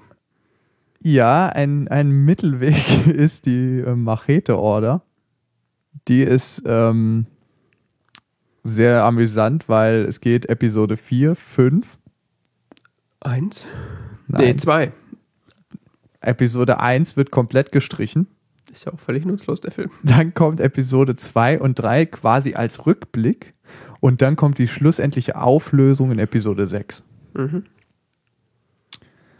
Ist eine interessante Theorie, ehrlich gesagt, und wurde, äh, wurde hier umfänglich ähm, für argumentiert. Existiert schon seit 2011 in dieser Form. Ja, weil das Problem ist ja älter. Das Problem aus- ist ja schon durchaus älter. Äh, es ist, wie gesagt, äh, es wird auch, man kann, man kann sagen, dass Episode 1 mehr oder minder irrelevant ist für, die, für den Storyverlauf. Also es ist, werden minimal äh, Figuren eingeführt, die, aber das ist nicht unbedingt relevant. Die meisten Hauptfiguren von Episode 1 sterben noch im Film, von daher, Es sei denn, man hat vor, Clone Wars zu gucken. ja, okay, dann wird es verwirrend, aber Wer, ansonsten. wer ist der Typ? Warum kennen die sich?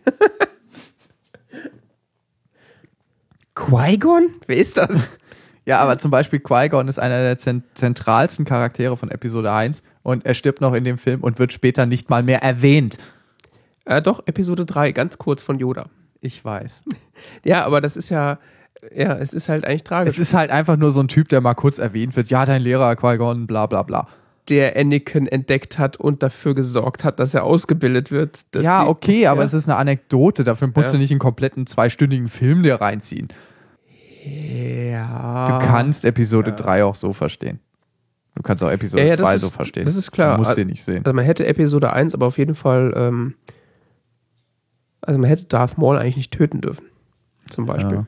Der hätte eigentlich, äh, oder man hätte ihn gleich von Anfang an durch ähm, Count Dooku ersetzen sollen. Ja, oder es wäre halt eine zusammenhängende Story, so wie 4, 5 und 6. Ja, eben. Also dass Count Dooku quasi von Anfang an auftritt und äh, am Anfang quasi äh, Qui-Gon tötet und, ähm, und dann halt fl- flieht vor Obi-Wan zum Beispiel, sodass er dann äh, in drei zum Beispiel getötet werden kann. Also das, das ist halt irgendwie ganz komisch. Es ist sehr eigenartig. Ja. Es wirkt auch nicht durchdacht.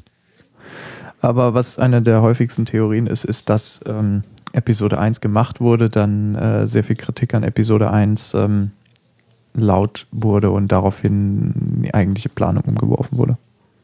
Sodass 2 und 3 äh, so abgekoppelt wirken von 1.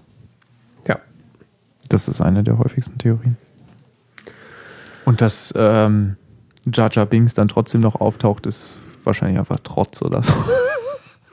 Ja gut, Jar Jar Binks tritt halt auch in Episode 2 und 3 so wenig auf, dass es eigentlich egal ist. Es ist halt eigentlich so ein Typ, der da rumläuft. Who Ja, den kann man ja rausschneiden. Da gibt es ja auch Fassungen. Es gibt äh, diverse Fassungen der Filme, ja.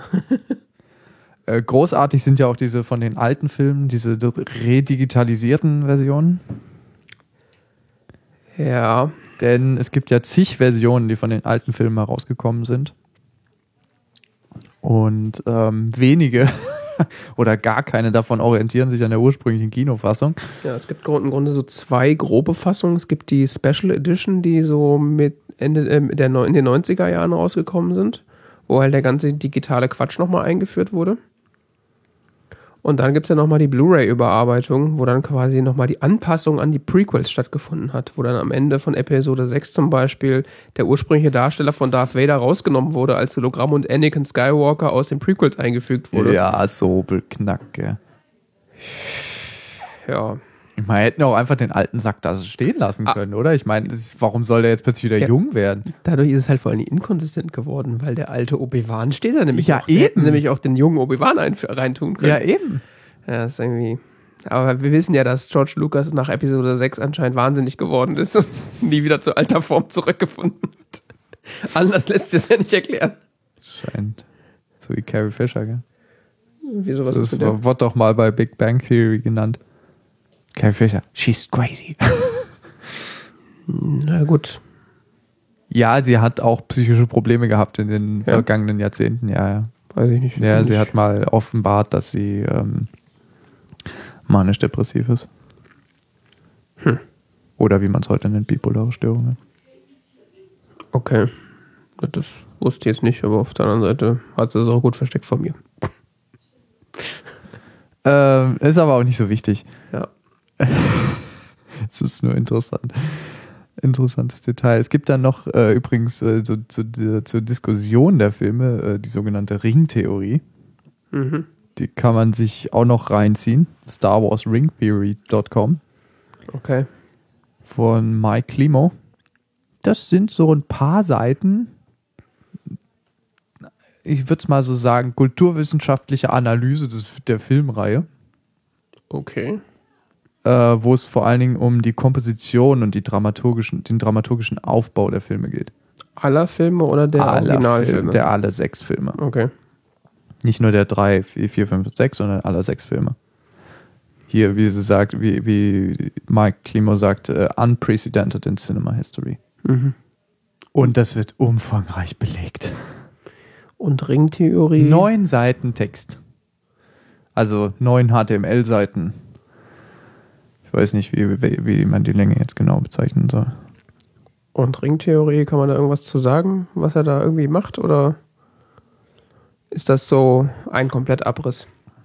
Mit umfangreicher Bibliografie übrigens, was ich sehr ansprechend fand, dass mal hier tatsächlich jemand ähm, nicht nur einfach irgendeinen Scheiß reinlabert, sondern wirklich mal auch ähm, Belegt? existierendes wissenschaftliches Arbeiten zu ähm, Literaturwissenschaften und ähm, Filmwissenschaften und sowas einfließen lässt. Ja, so äh, könnten sich so ein paar Journalisten auch mal eine Scheibe von abschneiden. Ja, weil es gibt ziemlich viel Wissen, was da erarbeitet wurde. Das muss man nicht immer unbedingt äh, sich selbst wieder aus den Fingern saugen, vor allen Dingen dann nur halbgar. Und es geht vor allen Dingen um sowas wie zum Beispiel, dass ähm, Episode 1 und 4 dann verschiedene Parallel äh, Parallelen zeigen und das zieht sich durch alle Filme eben, dass sich diese, dass es so Parallelen gibt und dass die Filme ineinander verschachtelt sind auf eine ganz komplizierte Va Variante. Mhm. Und das ist wirklich sehr interessant. Das ist jetzt eine Theorie, aber es lässt sich relativ gut belegen. Besser als die Darth Jar äh, Theorie. Ja, ja, ja. Die Darth Jar Jar Theorie ist, ist ja nur so ein bisschen Spinnerei. Und ähm, das ist wirklich durchdacht. Okay. Wo wir eben von äh, den Original Bis hin dazu, dass, dass wirklich so Szenen hier, wie zum Beispiel von Obi-Wan und, Ah. und äh, Luke, äh, wirklich exakt gleich aussehen. Cool. Ja. Äh, wo wir eben von den Originalfilmen bzw. Special Editions gesprochen haben, äh, sei hier nochmal erwähnt, dass es diverse unautorisierte ähm, Editionen der Filme gibt, die entweder durch äh, harte Arbeit ähm, versuchen, den Charme und äh, den äh, weniger Techniklastigkeit der Originalfilme zu äh, rekreieren. Was ist auf Deutsch so? Recreate. Ja. Ja, kann man sagen. Äh, und was jetzt auch vor ein paar Wochen rausgekommen ist, ist äh, anscheinend ist eine Filmrolle von äh, Episode 4 A New Hope ähm, aufgetaucht, Echt? wo dann ein Team von Fans äh, die abgescannt haben und äh, äh, jetzt kannst du den Film im Internet finden. Cool. Heißt äh, Scan Negative One, so ein 30 mm oder 35 mm Scan.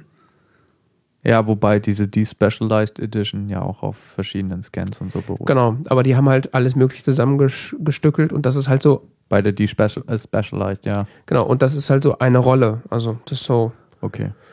äh, fürs Archiv ganz interessant. Also, Ah, fürs Archiv. Fürs ja, Privatarchiv. ja, klar. Man hat ja immer so seine 5, 6 Star Wars Versionen rumfliegen. Nicht. Guck die parallel. Das wäre dann mal angebracht, ja. Äh, Ich habe da auf jeden Fall, äh, ich habe gehört, äh, dass, ähm, Hast du gehört? ja, ja, dass die ähm, Originalfilme ja gar nicht so schlecht waren technisch. Also, Ja. wenn man die so parallel zu dieser überarbeiteten Scheiße sich anguckt, ist Die waren technisch äh, großartig. Also Episode 1, äh, Episode 4 hat da so ein paar, ja, sieht ein bisschen billig aus, aber so, äh, Aber es gibt dem auch so einen Charme. Es wirkt einfach viel konsistenter irgendwie, habe ich das Gefühl. ja, Ich habe mir einen großen Teil von der Despecialized von der Episode 4 angesehen. Das ist irgendwie, gibt es viel mehr Sinn. Es ist alles irgendwie. ja, es gibt ja auch so, es gibt ja Dokumenta oder verschiedene Dokumentationen zu diesen, die Specialized Edition, äh, wo dann so Side by Side so Szenen gezeigt werden, wo dann Äh. so, äh, keine Ahnung, Episode 4, Tatooine, äh, Obi-Wan und, und, äh, und äh, Luke in Mos Eisley, äh, wo, wo sie sich dann so durch die Stadt bewegen und äh, in der normalen Version ist halt so diese öde Stadt, wo sie halt so durchlaufen und in der Special Edition so laufen so 40 CGI-Wesen die ganze Zeit vor der Kamera rum. Was soll das? Völlig ja. nutzlos. Ja. Und immer wieder die alte Frage: Handshot first, gell? Ich glaube, ich habe jetzt vor kurzem seit Ewigkeiten diese Szene zum ersten Mal richtig gesehen. Also ich glaube, als ich die Welche Filme, ist denn deine richtige Fassung? Na, die ursprüngliche. Okay. Also als ich die Filme zum ersten Mal gesehen habe, war das, glaube ich, äh, diese 90er Jahre Re-Release Special Edition schon. Ja, ich glaube bei mir auch. Gut, ich meine, wir sind 80er Jahre geboren und Kindheit 90er Jahre, da gab es halt keine, also bis wir so alt waren, da war die halt raus. Ja. Und tatsächlich macht, die, macht diese Originalszene, wo Han zuerst schießt, Fiebersinn. Es sieht auch viel konsistenter aus. Ja, sieht nicht so reingeschnippelt aus. Also es fällt, fällt mir erst im Nachhinein auf, dass, äh, dass als in der, in der Szene, wo Greedo zuerst schießt, okay, äh, er, die sitzen sich gegenüber. Greedo schießt und Han weicht im Sitzen einem Schuss aus. Was ist das eigentlich für ein Bounty Hunter? Also, Job verfehlt? Fragezeichen. Mindestens. Aber lass, ich, ich ziele mal auf dein Ohr. Wenn du Glück hast, kannst du den Kopf rechtzeitig wegziehen. Das ist schon sinnlos, so gell? dumm, ey. Naja.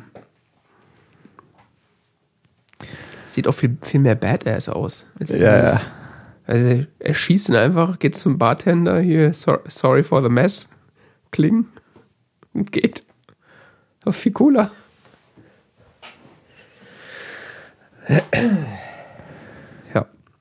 Ähm, genug zu Star Wars. genug zu Star Wars. Möchtest du über deine Apple Watch reden? Ja, irgendwann muss ich ja, oder? Ja. Wir sind erst bei zwei Stunden sieben. Ähm, hast du schon eine neue Kapitelmarke gemacht? Ja. Gut. Dann rede ich äh, über meine Apple Watch, ja. Ich glaube, ich hatte die in der letzten Sendung auch schon, ne? aber ich habe nicht drüber geredet, kann das sein? Äh, ja, kann sein. ja, ich habe weiß. die im, im Januar habe ich äh, eine Apple Watch gekriegt. Ähm, man muss dazu sagen, stark vergünstigt aufgrund äh, also Apple wollte, dass ich eine Apple Watch habe. Das lasse ich jetzt mal so stehen. ähm, und seitdem bin ich Apple Watch Träger und äh, habe dann direkt, ich hatte ja eine Pebble vorher und die habe ich dann äh, zurückgegeben, weil die auch tatsächlich kaputt war. Ach so, okay. Also die hatte, die hatte so ein äh, das Problem, dass äh, wenn du die Seitentasten benutzt hast, dass das teilweise das Display so äh, Fehler angezeigt hat, also so Ja, Dreck, ja. was Ja, klar, ist ein Fehler. war jetzt nichts, also es war, ich habe mit äh, in weiser Voraussicht das mal so in, als Rückgabegrund in der Hinterhand gehabt. Ja, und äh, jetzt bin ich Apple Watch Benutzer und das passt jetzt gerade so schön, weil äh, die ganze Tech-Welt ja momentan so äh, Apple Watch Hui oder Pfui äh, diskutiert. Also aktuell ist ja gerade so, diverse Leute schreiben, dass sie ihre Apple Watch nicht mehr tragen, weil sie sie nutzlos finden. Und die andere Hälfte so, äh, ihr ihr seid voll doof, ist doch voll toll. Ist irgendwie lustig. Ja. Ähm, Das ist aber schon seit Monaten. Äh, ja, aber jetzt ist gerade so in dieser Blase um Marco Arment und Ach so. dieser kleine Okay. Zirkel da, die so vor allen Dingen podcastmäßig unterwegs sind, die diskutieren da gerade oder haben da jetzt vor ein, zwei Wochen heiß drüber diskutiert. Deswegen war das gerade so Mhm. noch präsent. Ja, was ansonsten ähm, ku- kurz Review von mir äh, ist so deutlich besser als eine Pebble tatsächlich, was auch zu erwarten ist, weil kostet halt das Fünffache. Also von der, zumindest von der Pebble-Version, die ich äh, hatte. Ähm, aber man merkt auch äh, im Nachhinein, dass es, eine, dass es ein First-Gen-Product ist. also es macht all das, was ich möchte, dass es macht. Also so dieses ganze äh, mir Notifications anzeigen, äh, ohne dass ich ständig mein Telefon rausholen muss und äh, auf Nachrichten antworten tatsächlich funktioniert äh, ziemlich gut. Ja. Solange Leute halt äh, iMessage und WhatsApp benutzen, weil das aktuell die einzigen Messenger sind, die eine vernünftige oder einigermaßen annehmbare Integration mit der Uhr haben. Das hängt noch von der App ab. Ich dachte, Mhm. der zieht einfach die Notifications rüber. Ich meine, ist doch alles Apple. Äh, ja, die Notifications kommen alle an. Also das ist kein Problem, aber das auf der Uhr dann darauf antworten, so. das muss ach so, die App okay, halt irgendwie okay. unterstützen. Ah ja. Also ah, da ja. gibt es von Apple wahrscheinlich auch eine vernünftige Hm, API, wie- die das wie- macht. Also per so Diktat oder was? Zum Beispiel. Also du, es ist so, wenn du eine, wenn du eine Benachrichtigung reinbekommst und du dann, dann, dann drauf schaust, dann zeigt er dir die an und dann bietet er dir gleich unten drunter an, schließen, also diese Notification schließen oder antworten. Und dann kommt so ein, so ein neues Menü, wo du dann entweder sagen kannst, äh, hast dann so eine Auswahl von vorgefertigten Antworten, die teilweise kontextsensitiv auf die Frage äh, passen, teilweise von dir voreingestellt sind, je nachdem. Okay. Also wenn da zum Beispiel, also das funktioniert teilweise erschreckend gut, wenn irgendwie der einer eine, Fra eine Ja- oder Nein-Frage stellt, dass dann plötzlich oben Ja und Nein steht. also das ist teilweise echt nicht schlecht. Deshalb antwortest du manchmal so. Ja. Äh, das ist ja, also ich, ich habe, das kann passieren. Ja, Ist schon okay. Ähm, das war nur so lustig. Ja, das, äh, wenn nicht gerade, dann mache ich das. Oder halt, äh, dann kannst du dir aufs Mikrofon tippen und dann diktieren. Weil man würde so eine Antwort erwarten wie, ja, okay, ja, klar, oder, so, oder ja, dann machen wir das so und so. Und nee, da kommt so, ja. Mhm. Und dann kommt erst noch mal eine richtige Antwort. das ist schon irgendwie lustig. Okay. Ja, aber das ist tatsächlich so. Also das, man kann, man merkt tatsächlich, ob ich jetzt an einem iPhone, an einem Mac oder an der Uhr sitze zum Antworten, weil am Mac so, Das merkt man in der Tat. man da rotzte mal so zwei Sätze Das raus. merkt man bei dir wirklich. Also, so, du kriegst dann so eine richtig so, merkst plötzlich so eine richtig lange Antwort. Wow, gell? Und manchmal nur so, ja, nein, okay, ja. ist halt effektiv. Es ist vollkommen in Ordnung. Ist nur so lustig. Ja, wenn man das nicht weiß, kann einen das ziemlich verwirren, das stimmt. Ja. Äh, du hast standardmäßig übrigens die Auswahl, ähm, wenn du da reinsprichst, äh, ob er das als Audionachricht verschickt oder ob er den Text tra transkribiert und dann äh, den Text verschickt. Was ich mal gleich standardmäßig deaktiviert habe, dass er mich das fragt, weil Audionachrichten, what the fuck? Also, bin ich 13 oder was? Sie setzen sich irgendwie nicht so durch, gell? Eher bei uns nicht. Also ich weiß nicht, wie das, ob ich mich da vertue, aber ich habe immer das Gefühl, so gerade in der Hauptwache rennen die ganzen Kiddies mit ihren WhatsApp-Telefonen rum und quatschen da nur rein. Echt? Und ich habe auch letztens eine Nachricht gekriegt, da hat einfach einer mich so vollgesülzt so, und so eine Audionachricht geschickt, so, was stimmt mit denen nicht? Soll ich mir das jetzt anhören? Naja. Ich weiß nicht, ich verbinde Audionachrichten immer noch so mit so schlechten Anrufbeantwortern in den 90ern. Ja, und es ist einfach auch viel zu nah am Telefonieren. Das ist doch, genau das war, will man doch nicht, deswegen benutzen wir doch Man Chat-Apps. will doch Distanz. Ja. ähm, also alles, was quasi ähm, von Haus aus auf der Apple Watch drauf ist, beziehungsweise eine Standardfunktionalität ist, das funktioniert halbwegs gut und zuverlässig. Ähm, wenn du jetzt aber äh, externe Apps oder auch die mitgelieferten Apps benutzt, ähm, musst du tatsächlich Wartezeit einplanen, weil Mhm. die Uhr ist schon echt langsam. Und das hat jetzt auch das, äh, also das erste SDK, was ja mit der Uhr rausgekommen ist, was ja quasi so, wo die UI ja auf dem iPhone gerendert wurde und einfach nur rübergeschickt wurde. Äh, das wurde jetzt durch, nach ähm, WatchOS 2 sind das jetzt native Apps oder darfst du jetzt native Apps machen? Das hat sich aber geschwindigkeitstechnisch nur minimal was geändert. Also ich habe äh, aktuell habe ich glaube ich zwei Apps oder so, die ich tatsächlich mal ernsthaft benutze. Ah, Ähm, ansonsten nur eingebaute Funktionen. eingebaute Funktionen beziehungsweise halt hier äh, in den Glances, äh, wenn ich dann hier in den Musik-Controller reingehe, wo ich halt entweder die Podcast-App oder die Musik-App äh, bedienen kann, das funktioniert ganz, ganz flott. Aber zum Beispiel Overcast hat ja auch eine Apple Watch-App. Ja. Das dauert ewig. Also das ist echt. Und, und da weiß ich halt nicht, ob da noch was äh, softwaremäßig zu machen ist, dass das noch schneller geht. Oder ob, da, ob da einfach neue Hardware her muss. Das, Na, schauen wir mal. ja. Aber Kommt ja ansonsten, vielleicht dieses Jahr neu. Also. vielleicht, das wird dann, bleibt abzuwarten sozusagen. Grundsätzlich als, als Schlussfazit würde ich glaube ich sagen, äh, ist ein nettes Gerät und wenn man sowas wirklich haben will, ist es eine Überlegung wert. Ich glaube, zum Vollpreis hätte ich es mir aber nicht gekauft. Also ich habe es jetzt wirklich zum halben Preis bekommen. Mhm. Das war okay, aber da wirklich, okay, jetzt mittlerweile kostet ja nur noch 400, nicht mehr 500 Euro in der Ausführung sozusagen. Welche Ausführung ist das? Na, die Sport 42 mm. Die 38er, die kleinere ist ja billiger. Okay. Genau. Ähm, Macht das signifikanten Unterschied?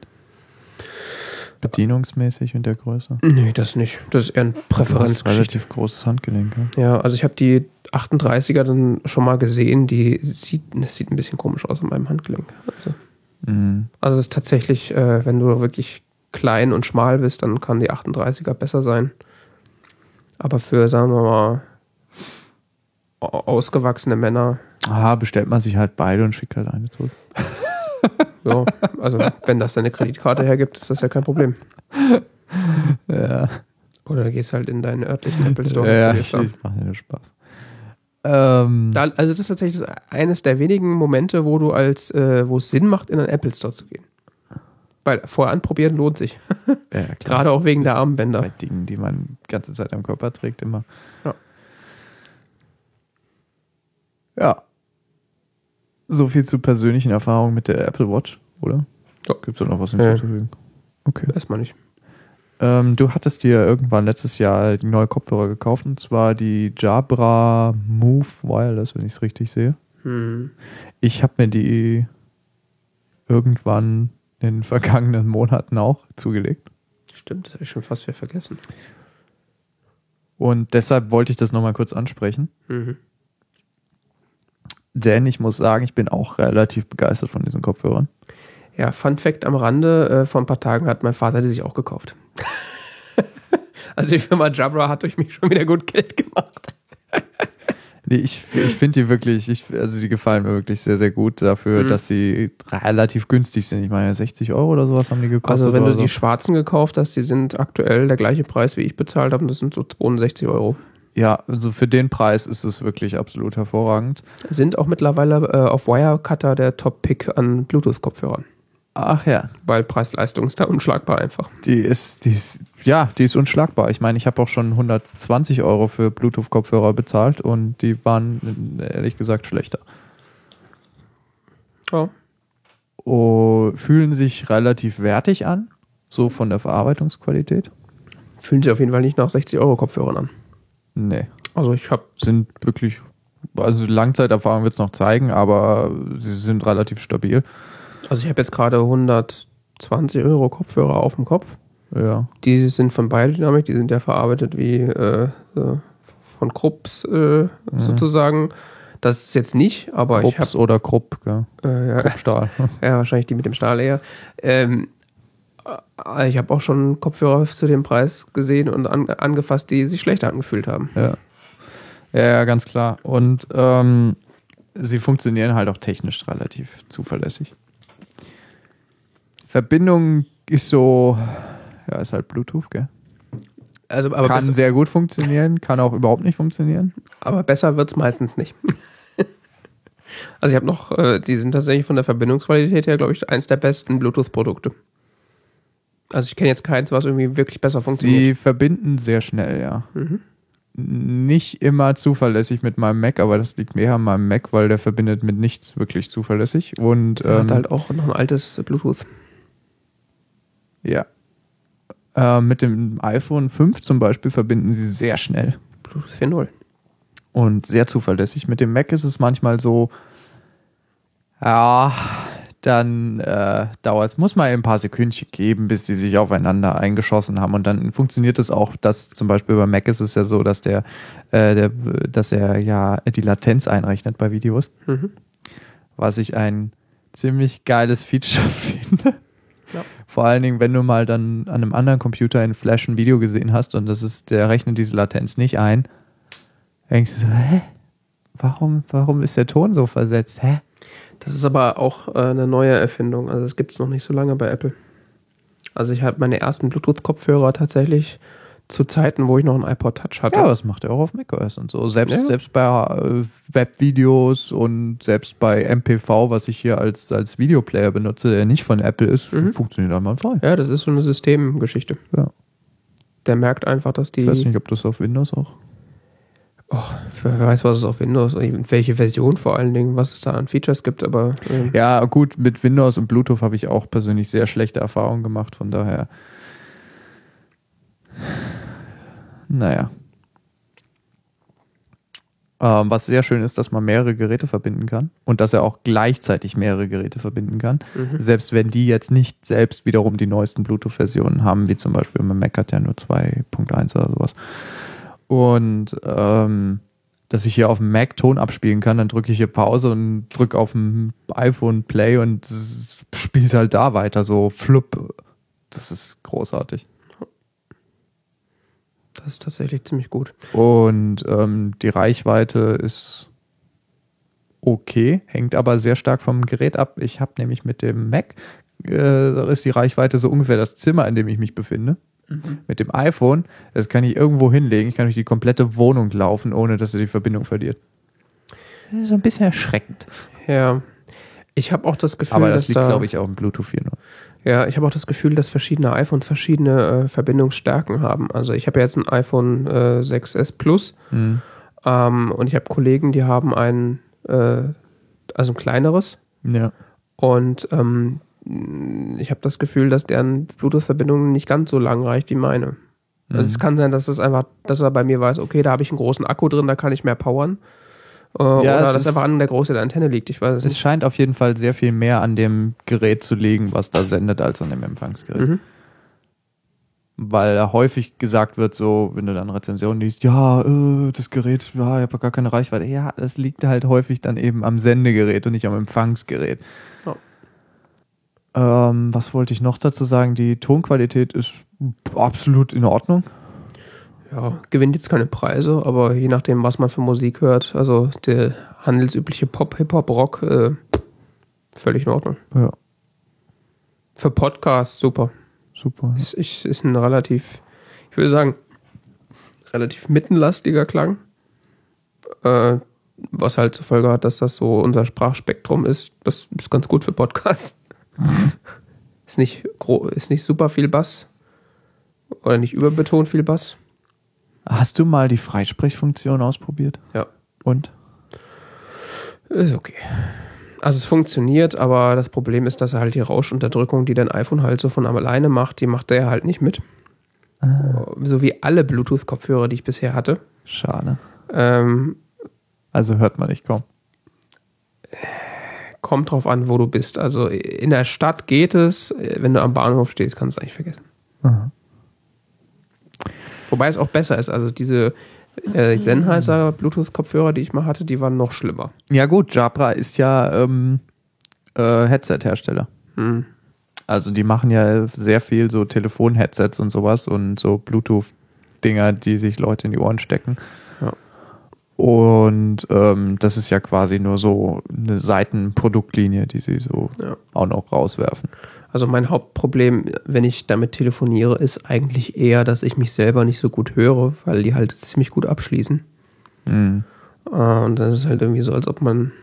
Ja, das finde ich auch immer auch. komisch. Das ist wie mit In-Ears telefonieren. Das ist auch ganz komisch. Mache ich auch nicht. Ich mag das auch nicht. Es gibt so zwei Punkte an diesen Kopfhörern, die mich stören, mhm. Äh, die ich als jetzt Mängel betrachten würde die aber eigentlich kein Dealbreaker sind, aber die man vielleicht erwähnen könnte. Das eine ist diese ähm, Sprachausgabe, äh, die standardmäßig aktiv ist, wenn du die Gerät, wenn du das kaufst. Ja. Äh, die dich äh, ununterbrochen vollquasselt mit teilweise nützlichen, connected. teilweise auch äh, irrelevanten Two devices connected. Ja, das Disconnected. Also, das ist ja eigentlich sinnvoll. Zu sagen, okay, so viel No Geräte, device connected. So viele Geräte sind angeschlossen, äh, es sind überhaupt welche angeschlossen, das ist ja auch äh. manchmal nicht ganz klar. Was halt super nervig ist, dass er dir halt äh, ab 50% Akkustand die ganze Zeit sagt. Ich glaube nicht, dass das 50% ist. Ich, ich habe das aber ein bisschen eruiert. Aha. Und zwar ist es bei mir so, dass quasi zwischen ähm, zwischen 100 und 50 Prozent hält der Akku ewig. Und mhm. sobald er sagt 50 Prozent, auf dem iPhone zeigt er ja 50 Prozent an mhm. und, der, und das, das, der, dann fängt der, fängt, das, fängt der Kopfhörer an zu quasseln. Ähm, Battery Low. Das ist dann nur noch das Bruchteil der Zeit. Also, das kann nicht sein, dass der Akku da bei 50 Prozent steht. Ja, das kann schon sein. Auf ich glaube, der steht da eher so bei 10 oder so. Weiß, kann sein, aber das Weil, der- weil der hält bei mir diese ersten 50 Prozent hält der Stunden. Ja. Stunden über Stunden von Spielzeit, gell? Ja. Und sobald er dann anfängt, Battery Low zu sagen, hält er noch eine halbe Stunde oder so. Okay, das kann ich jetzt so nicht verifizieren. Auf der anderen Seite habe Nee, ich das ist bei mir schon ausgegangen im Betrieb. Ja, okay. Ich habe den wirklich runtergewirtschaftet auf null. Also. Ja. Also was halt, ähm, dass er durchsagt, wie viel Akku er hat und äh, dass der mal bei Zeiten geladen werden sollte, ist ja gut, aber der geht dann aber auch übrigens nicht mehr runter in der Anzeige bei 50. doch bei mir schon. Echt? Ich habe den schon auf 30 Prozent gesehen. Echt? Mhm. Ich nicht. Bei mir ist er dann ausgegangen irgendwann. Also das, mir mir ist er auch schon ausgegangen, aber ich habe den schon auch auf, also bei mir gibt es dieses Aber der hat da nicht noch vier Stunden lang gespielt. Bei mir teilweise schon. Echt? Also ich habe den, Also das mit der Akkuanzeige, das ist nicht so ganz zuverlässig. Ja. Das können wir vielleicht mal sagen. Also grundsätzlich gilt äh, bei denen, wenn auf dem iPhone angezeigt wird 50 Prozent, kann man sich mal darauf einstellen, den, wenn man zu Hause ist, den anzustecken. Ja. Ähm, Gut, das sagt es einem ja auch.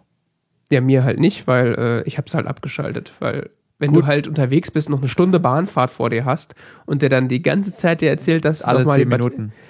Das sind genau alle zehn Minuten. Ja, unerträglich. Und ähm, aber man muss dazu sagen, es ist ein ziemlich leichter, leichter Shortcut, das auszuschalten. Jo. Also man schaltet ihn aus, drückt, hält die Minustaste gedrückt, die am Dings und schaltet ihn dabei ein und dann sagt er einem äh, Voice Dingsbums aus und das mit der Plus-Taste schaltet das wieder an. Deswegen ist es Das halt ist- kein Dealbreaker. Ja, Weil du kannst es abschalten. Einfach. Aber es ist jetzt ist nicht so, halt- dass man 15 Tasten gleichzeitig drücken müsste oder So sowas oder, nicht. oder irgendwie mit einer Ja. Spezialsoftware oder was weiß ich nicht was. Also es ist wirklich einfach. Das stimmt, aber ich finde es halt eine vertane Chance, weil äh, es kann, also das ist schon ein gutes Feature, aber es ist halt ein Tacken zu nervig. Ich mag es inzwischen. Also meine Freundin hat zum Beispiel Weil so, ich zum Beispiel sonst völlig vergesse, die aufzuladen. Ich habe mir eigentlich angewohnt, die einfach einmal die Woche irgendwann anzustecken und dann ist alles gut. Ja, schön, dass du das hast. Ich vergesse das wirklich. Ich hatte, ich wollte schon so, ah, dann nehme ich den Kopfhörer mit, setz sie auf, Battery low.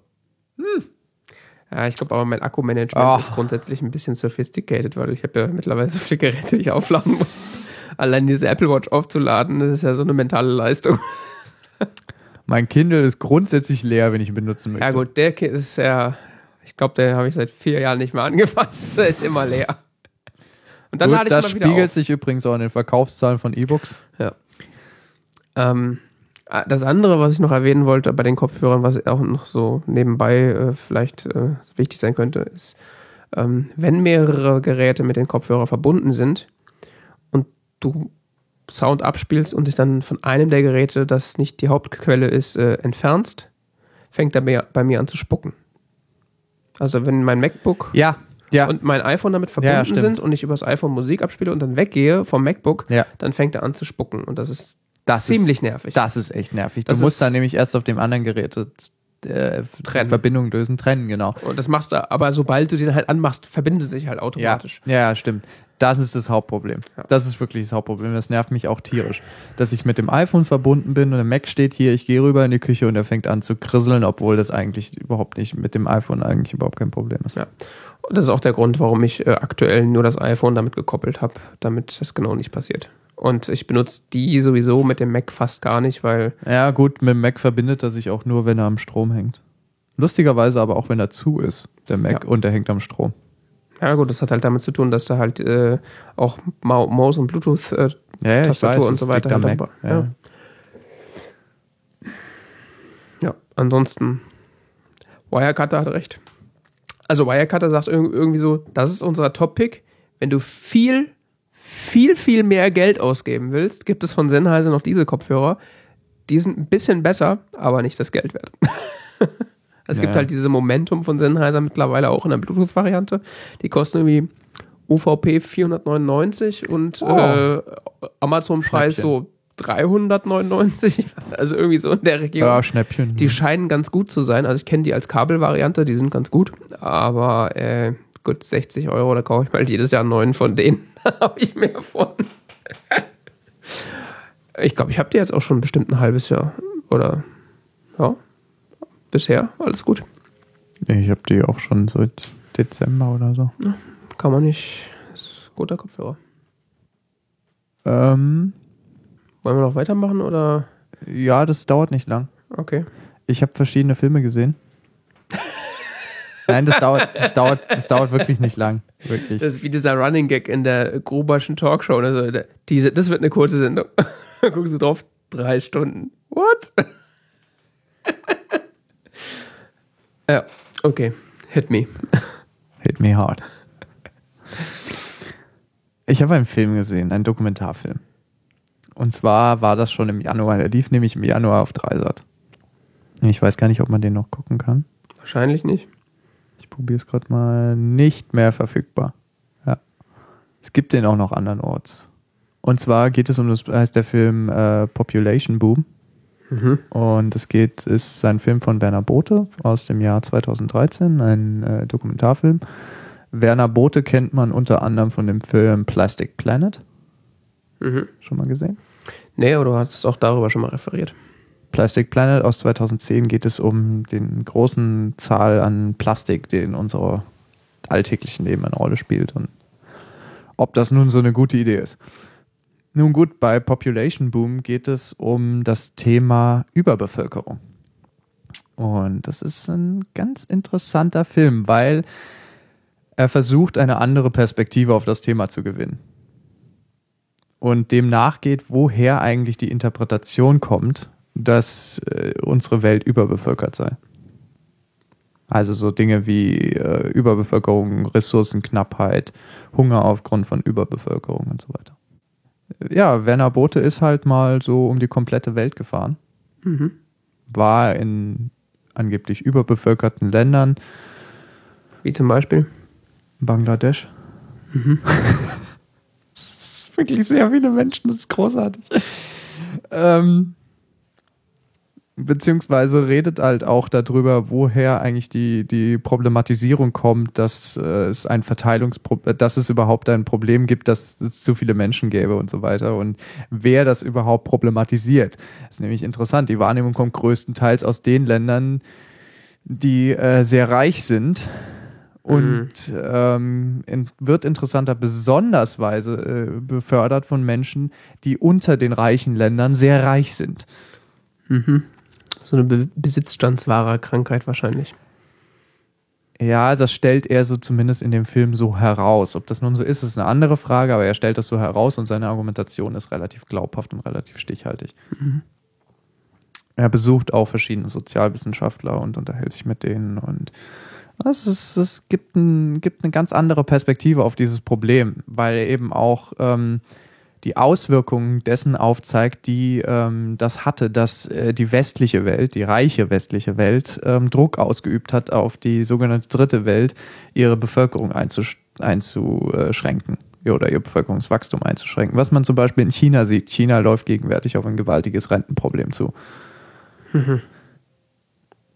Ja, Weil die ihre Ein-Kind-Politik da durchgezogen haben. Ja.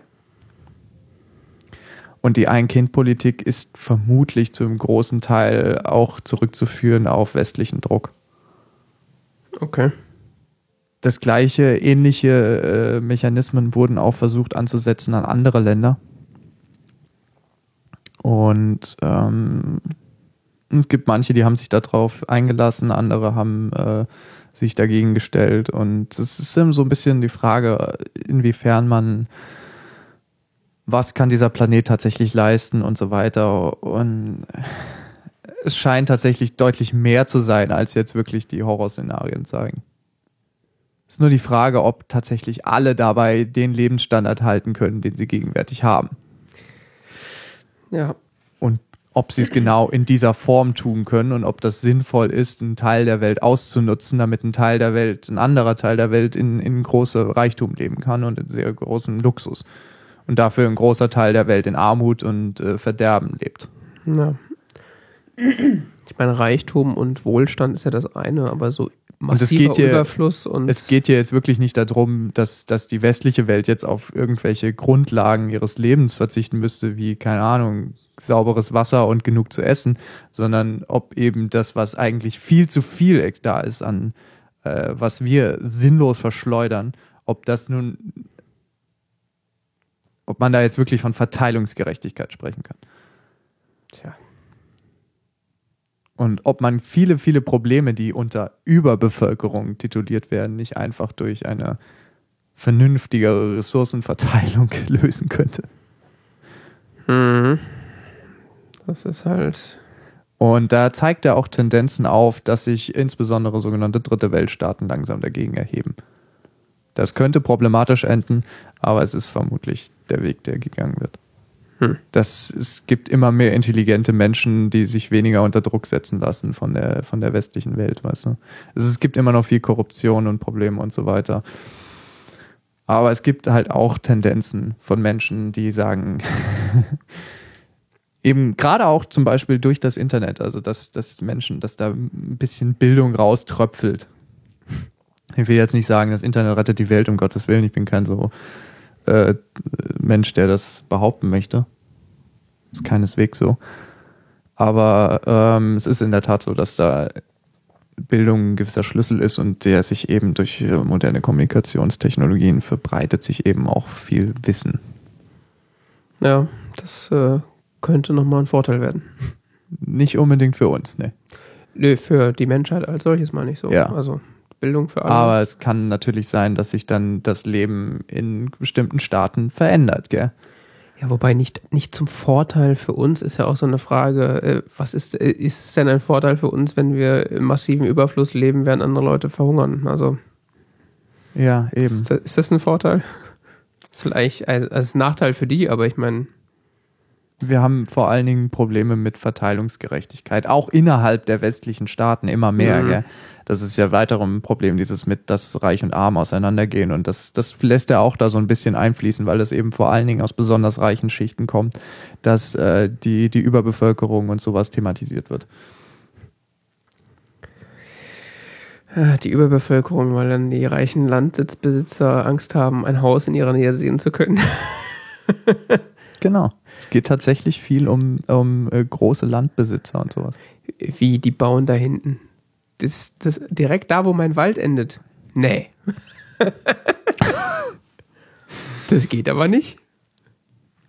Hm, Gerade in Afrika ist das halt auch so ein Thema, weil es gibt relativ viel Ressourcen und relativ viel fruchtbares Land, aber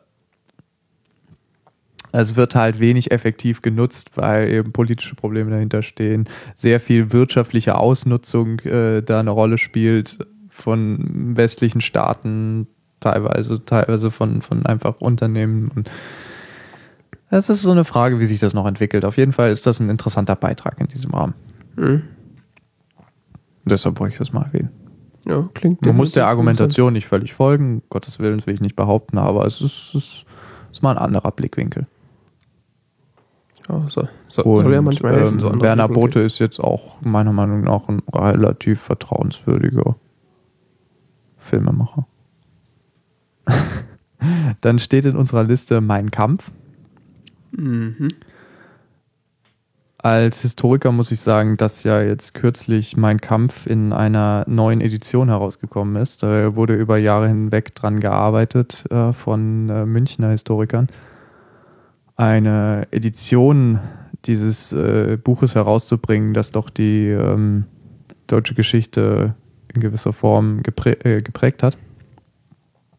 Ähm, das ist jetzt nicht wirklich so die nette Leseausgabe für abends am Kamin, sondern das ist wirklich äh, das. Also Wenn man sich mal über das Judentum informieren möchte. das Buch ist, also diese zwei Bände, die sie da draus gemacht haben, ist jetzt, das ist schon ein ziemlicher Schinken und der ist auch sehr, sehr teuer und das besteht eigentlich aus Anmerkungen und Kommentaren, weil es eben aus, auch aus einer Zeit stammt, die wir heute gar nicht mehr so in der Form nachvollziehen können. Da sind so viele Querverweise und Bezüge drin, die eigentlich fast nicht mehr nachvollziehbar sind Hm. ohne historische Einordnung. Äh, deshalb ist ganz interessant, dass sie diese Arbeit gemacht haben. Und im Rahmen dessen hat ähm, eine Sendereihe des Bayerischen Rundfunk sich mit diesem Buch beschäftigt. Mhm. Ich habe es grandioserweise nicht verlinkt. Ich werde es aber nochmal suchen. Es ist ein sehr interessanter Film, in dem äh, die Moderatorin und Filmemacherin, ähm, verschiedene Historiker besucht Mhm. in ganz Deutschland und mit ihnen über dieses Projekt und das Buch selbst spricht. Okay. Also zum Zeitpunkt des Entstehungsprozesses oder nachträglich? Ja, das war jetzt irgendwann Anfang des Jahres, dass diese, dass diese Sendung rauskam.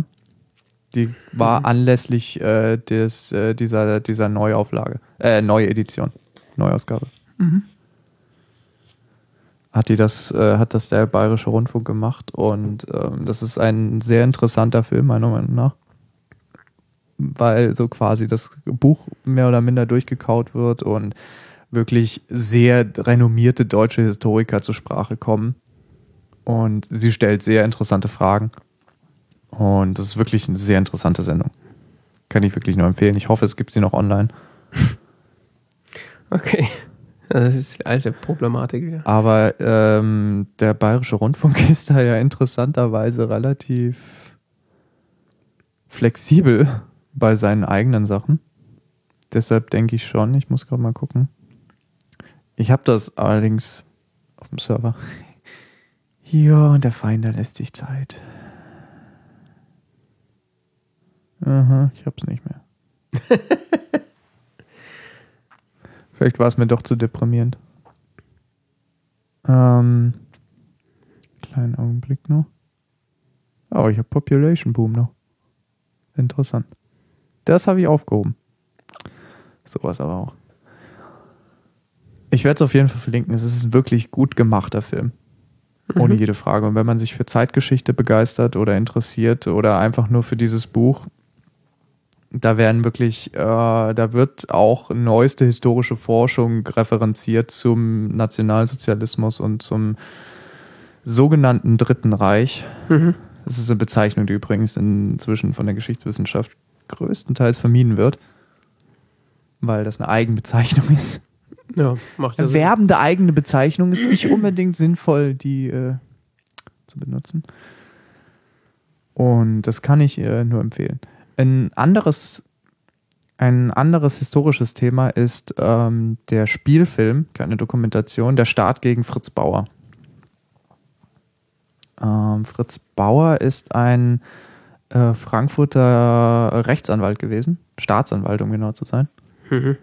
Der in den 50er Jahren vor allen Dingen initiiert hat, dass äh, Nazi-Verbrecher verfolgt wurden auf der ganzen Welt.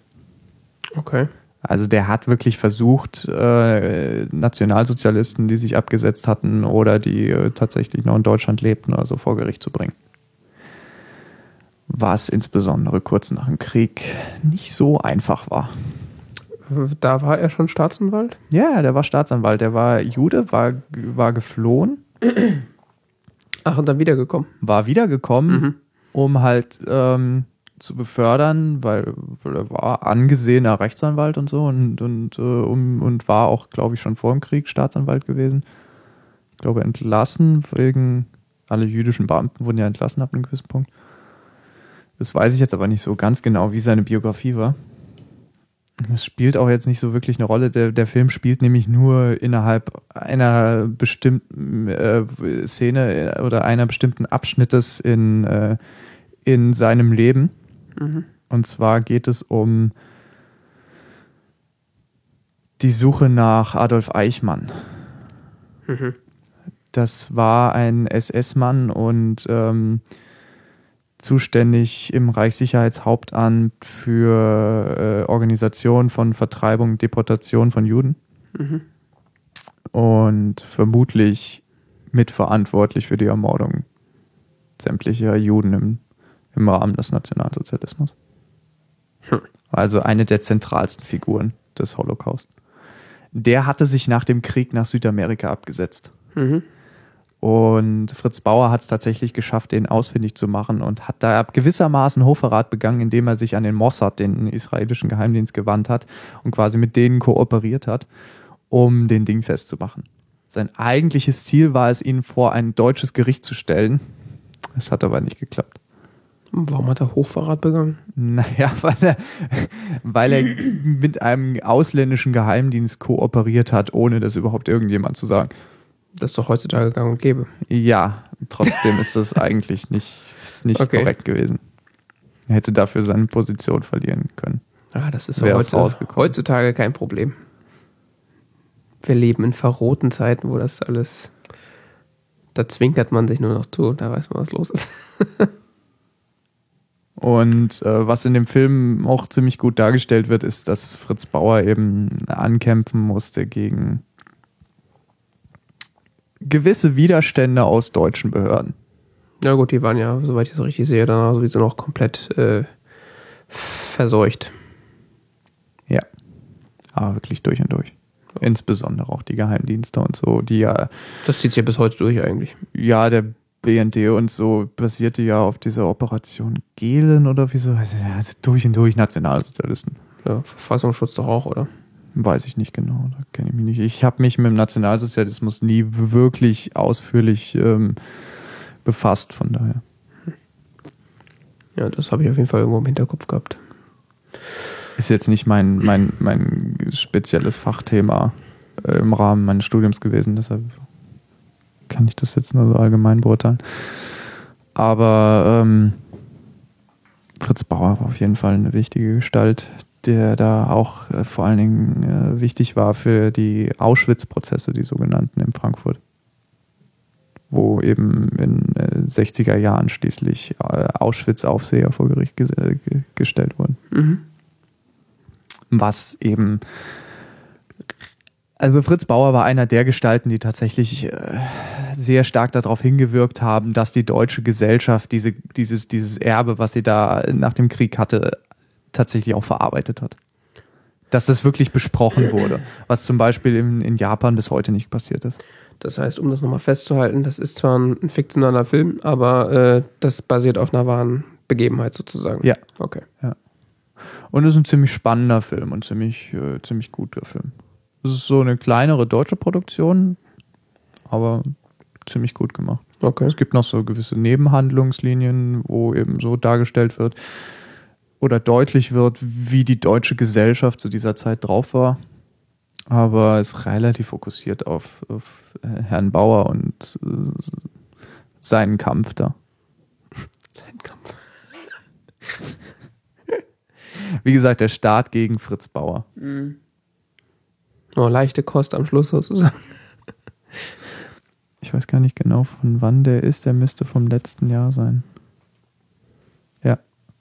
Mhm. Ich wollte ihn die ganze Zeit sehen, habe aber nur, nur warten müssen, bis der rauskam. Genau. Möchtest du jetzt noch über Jedi Knight reden?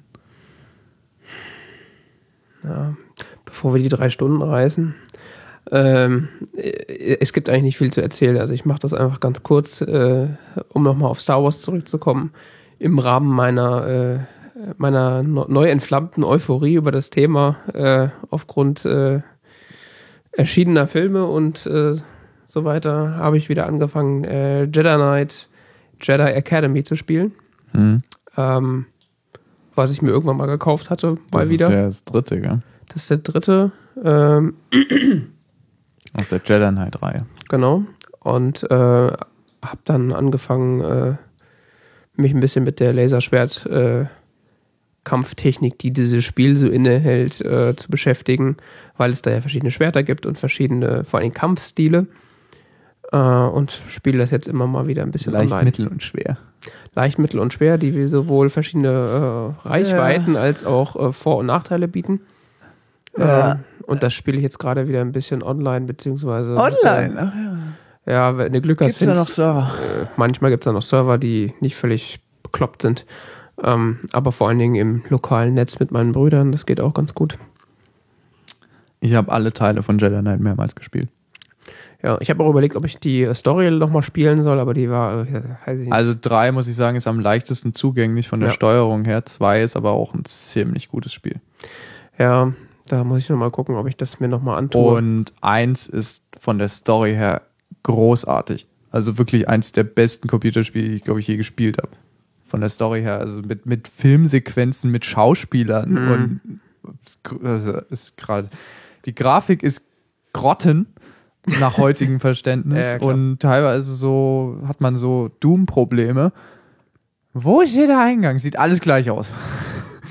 Ja gut, ich meine, äh, Aber das ist von der Story her also wirklich großartig und das haben sie auch fortgesetzt mit zwei und drei. Also das ist jeweils sehr storyintensive Ja. Filme. also Jedi, Äh, ist Spiele. Jedi Academy sieht jetzt auch nicht ganz frisch mehr aus, äh, ist immerhin ja von 2003 oder 2006 oder sowas.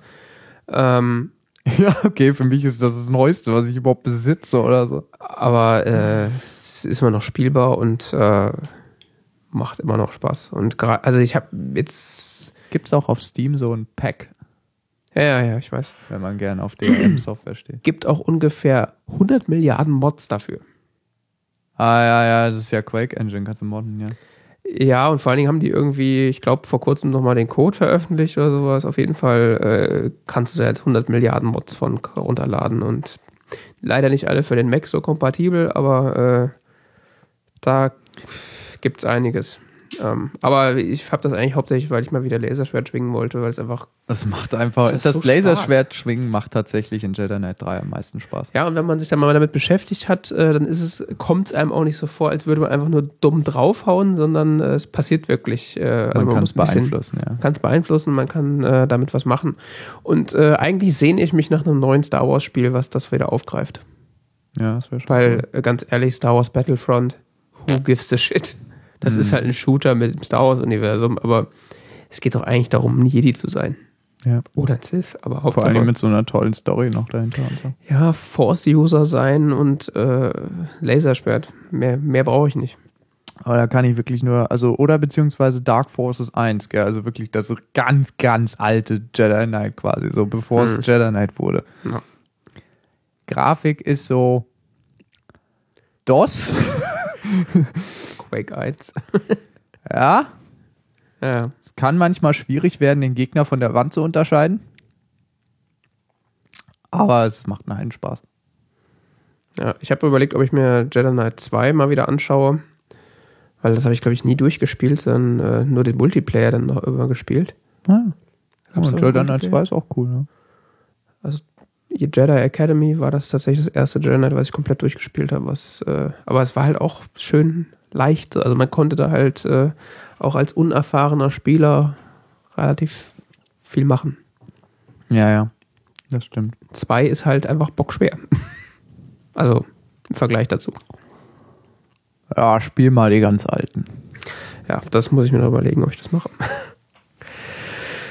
Juti, Gut. bevor wir die drei Stunden reißen, äh, mache, hören wir lieber auf. Äh, Das war jetzt auch genug. Können ja dann äh, bei Zeiten dann wieder äh, das hier fortführen. Ja. Dann bedanken wir uns fürs Zuhören. Äh, wir können, äh, ich weiß nicht, ob man Flatter noch vertrauen kann, aber solange es das noch gibt, äh, können wir ja mal Flatter noch äh, bewerben. Ansonsten Spenden per PayPal sind auch gerne gesehen oder äh, Nächsten äh, vertrauenswürdigen Firma. Genau, be bewertet uns in äh, Podcast-Verzeichnissen, das hilft auch. Ansonsten äh, gibt es sämtliche Informationen zu uns und der Sendung auf unserer Webseite auf tzeit.org. Und äh, ja, dann äh, viel Spaß und äh, bis zum nächsten Mal. Bis dann. Ciao. Tschüss.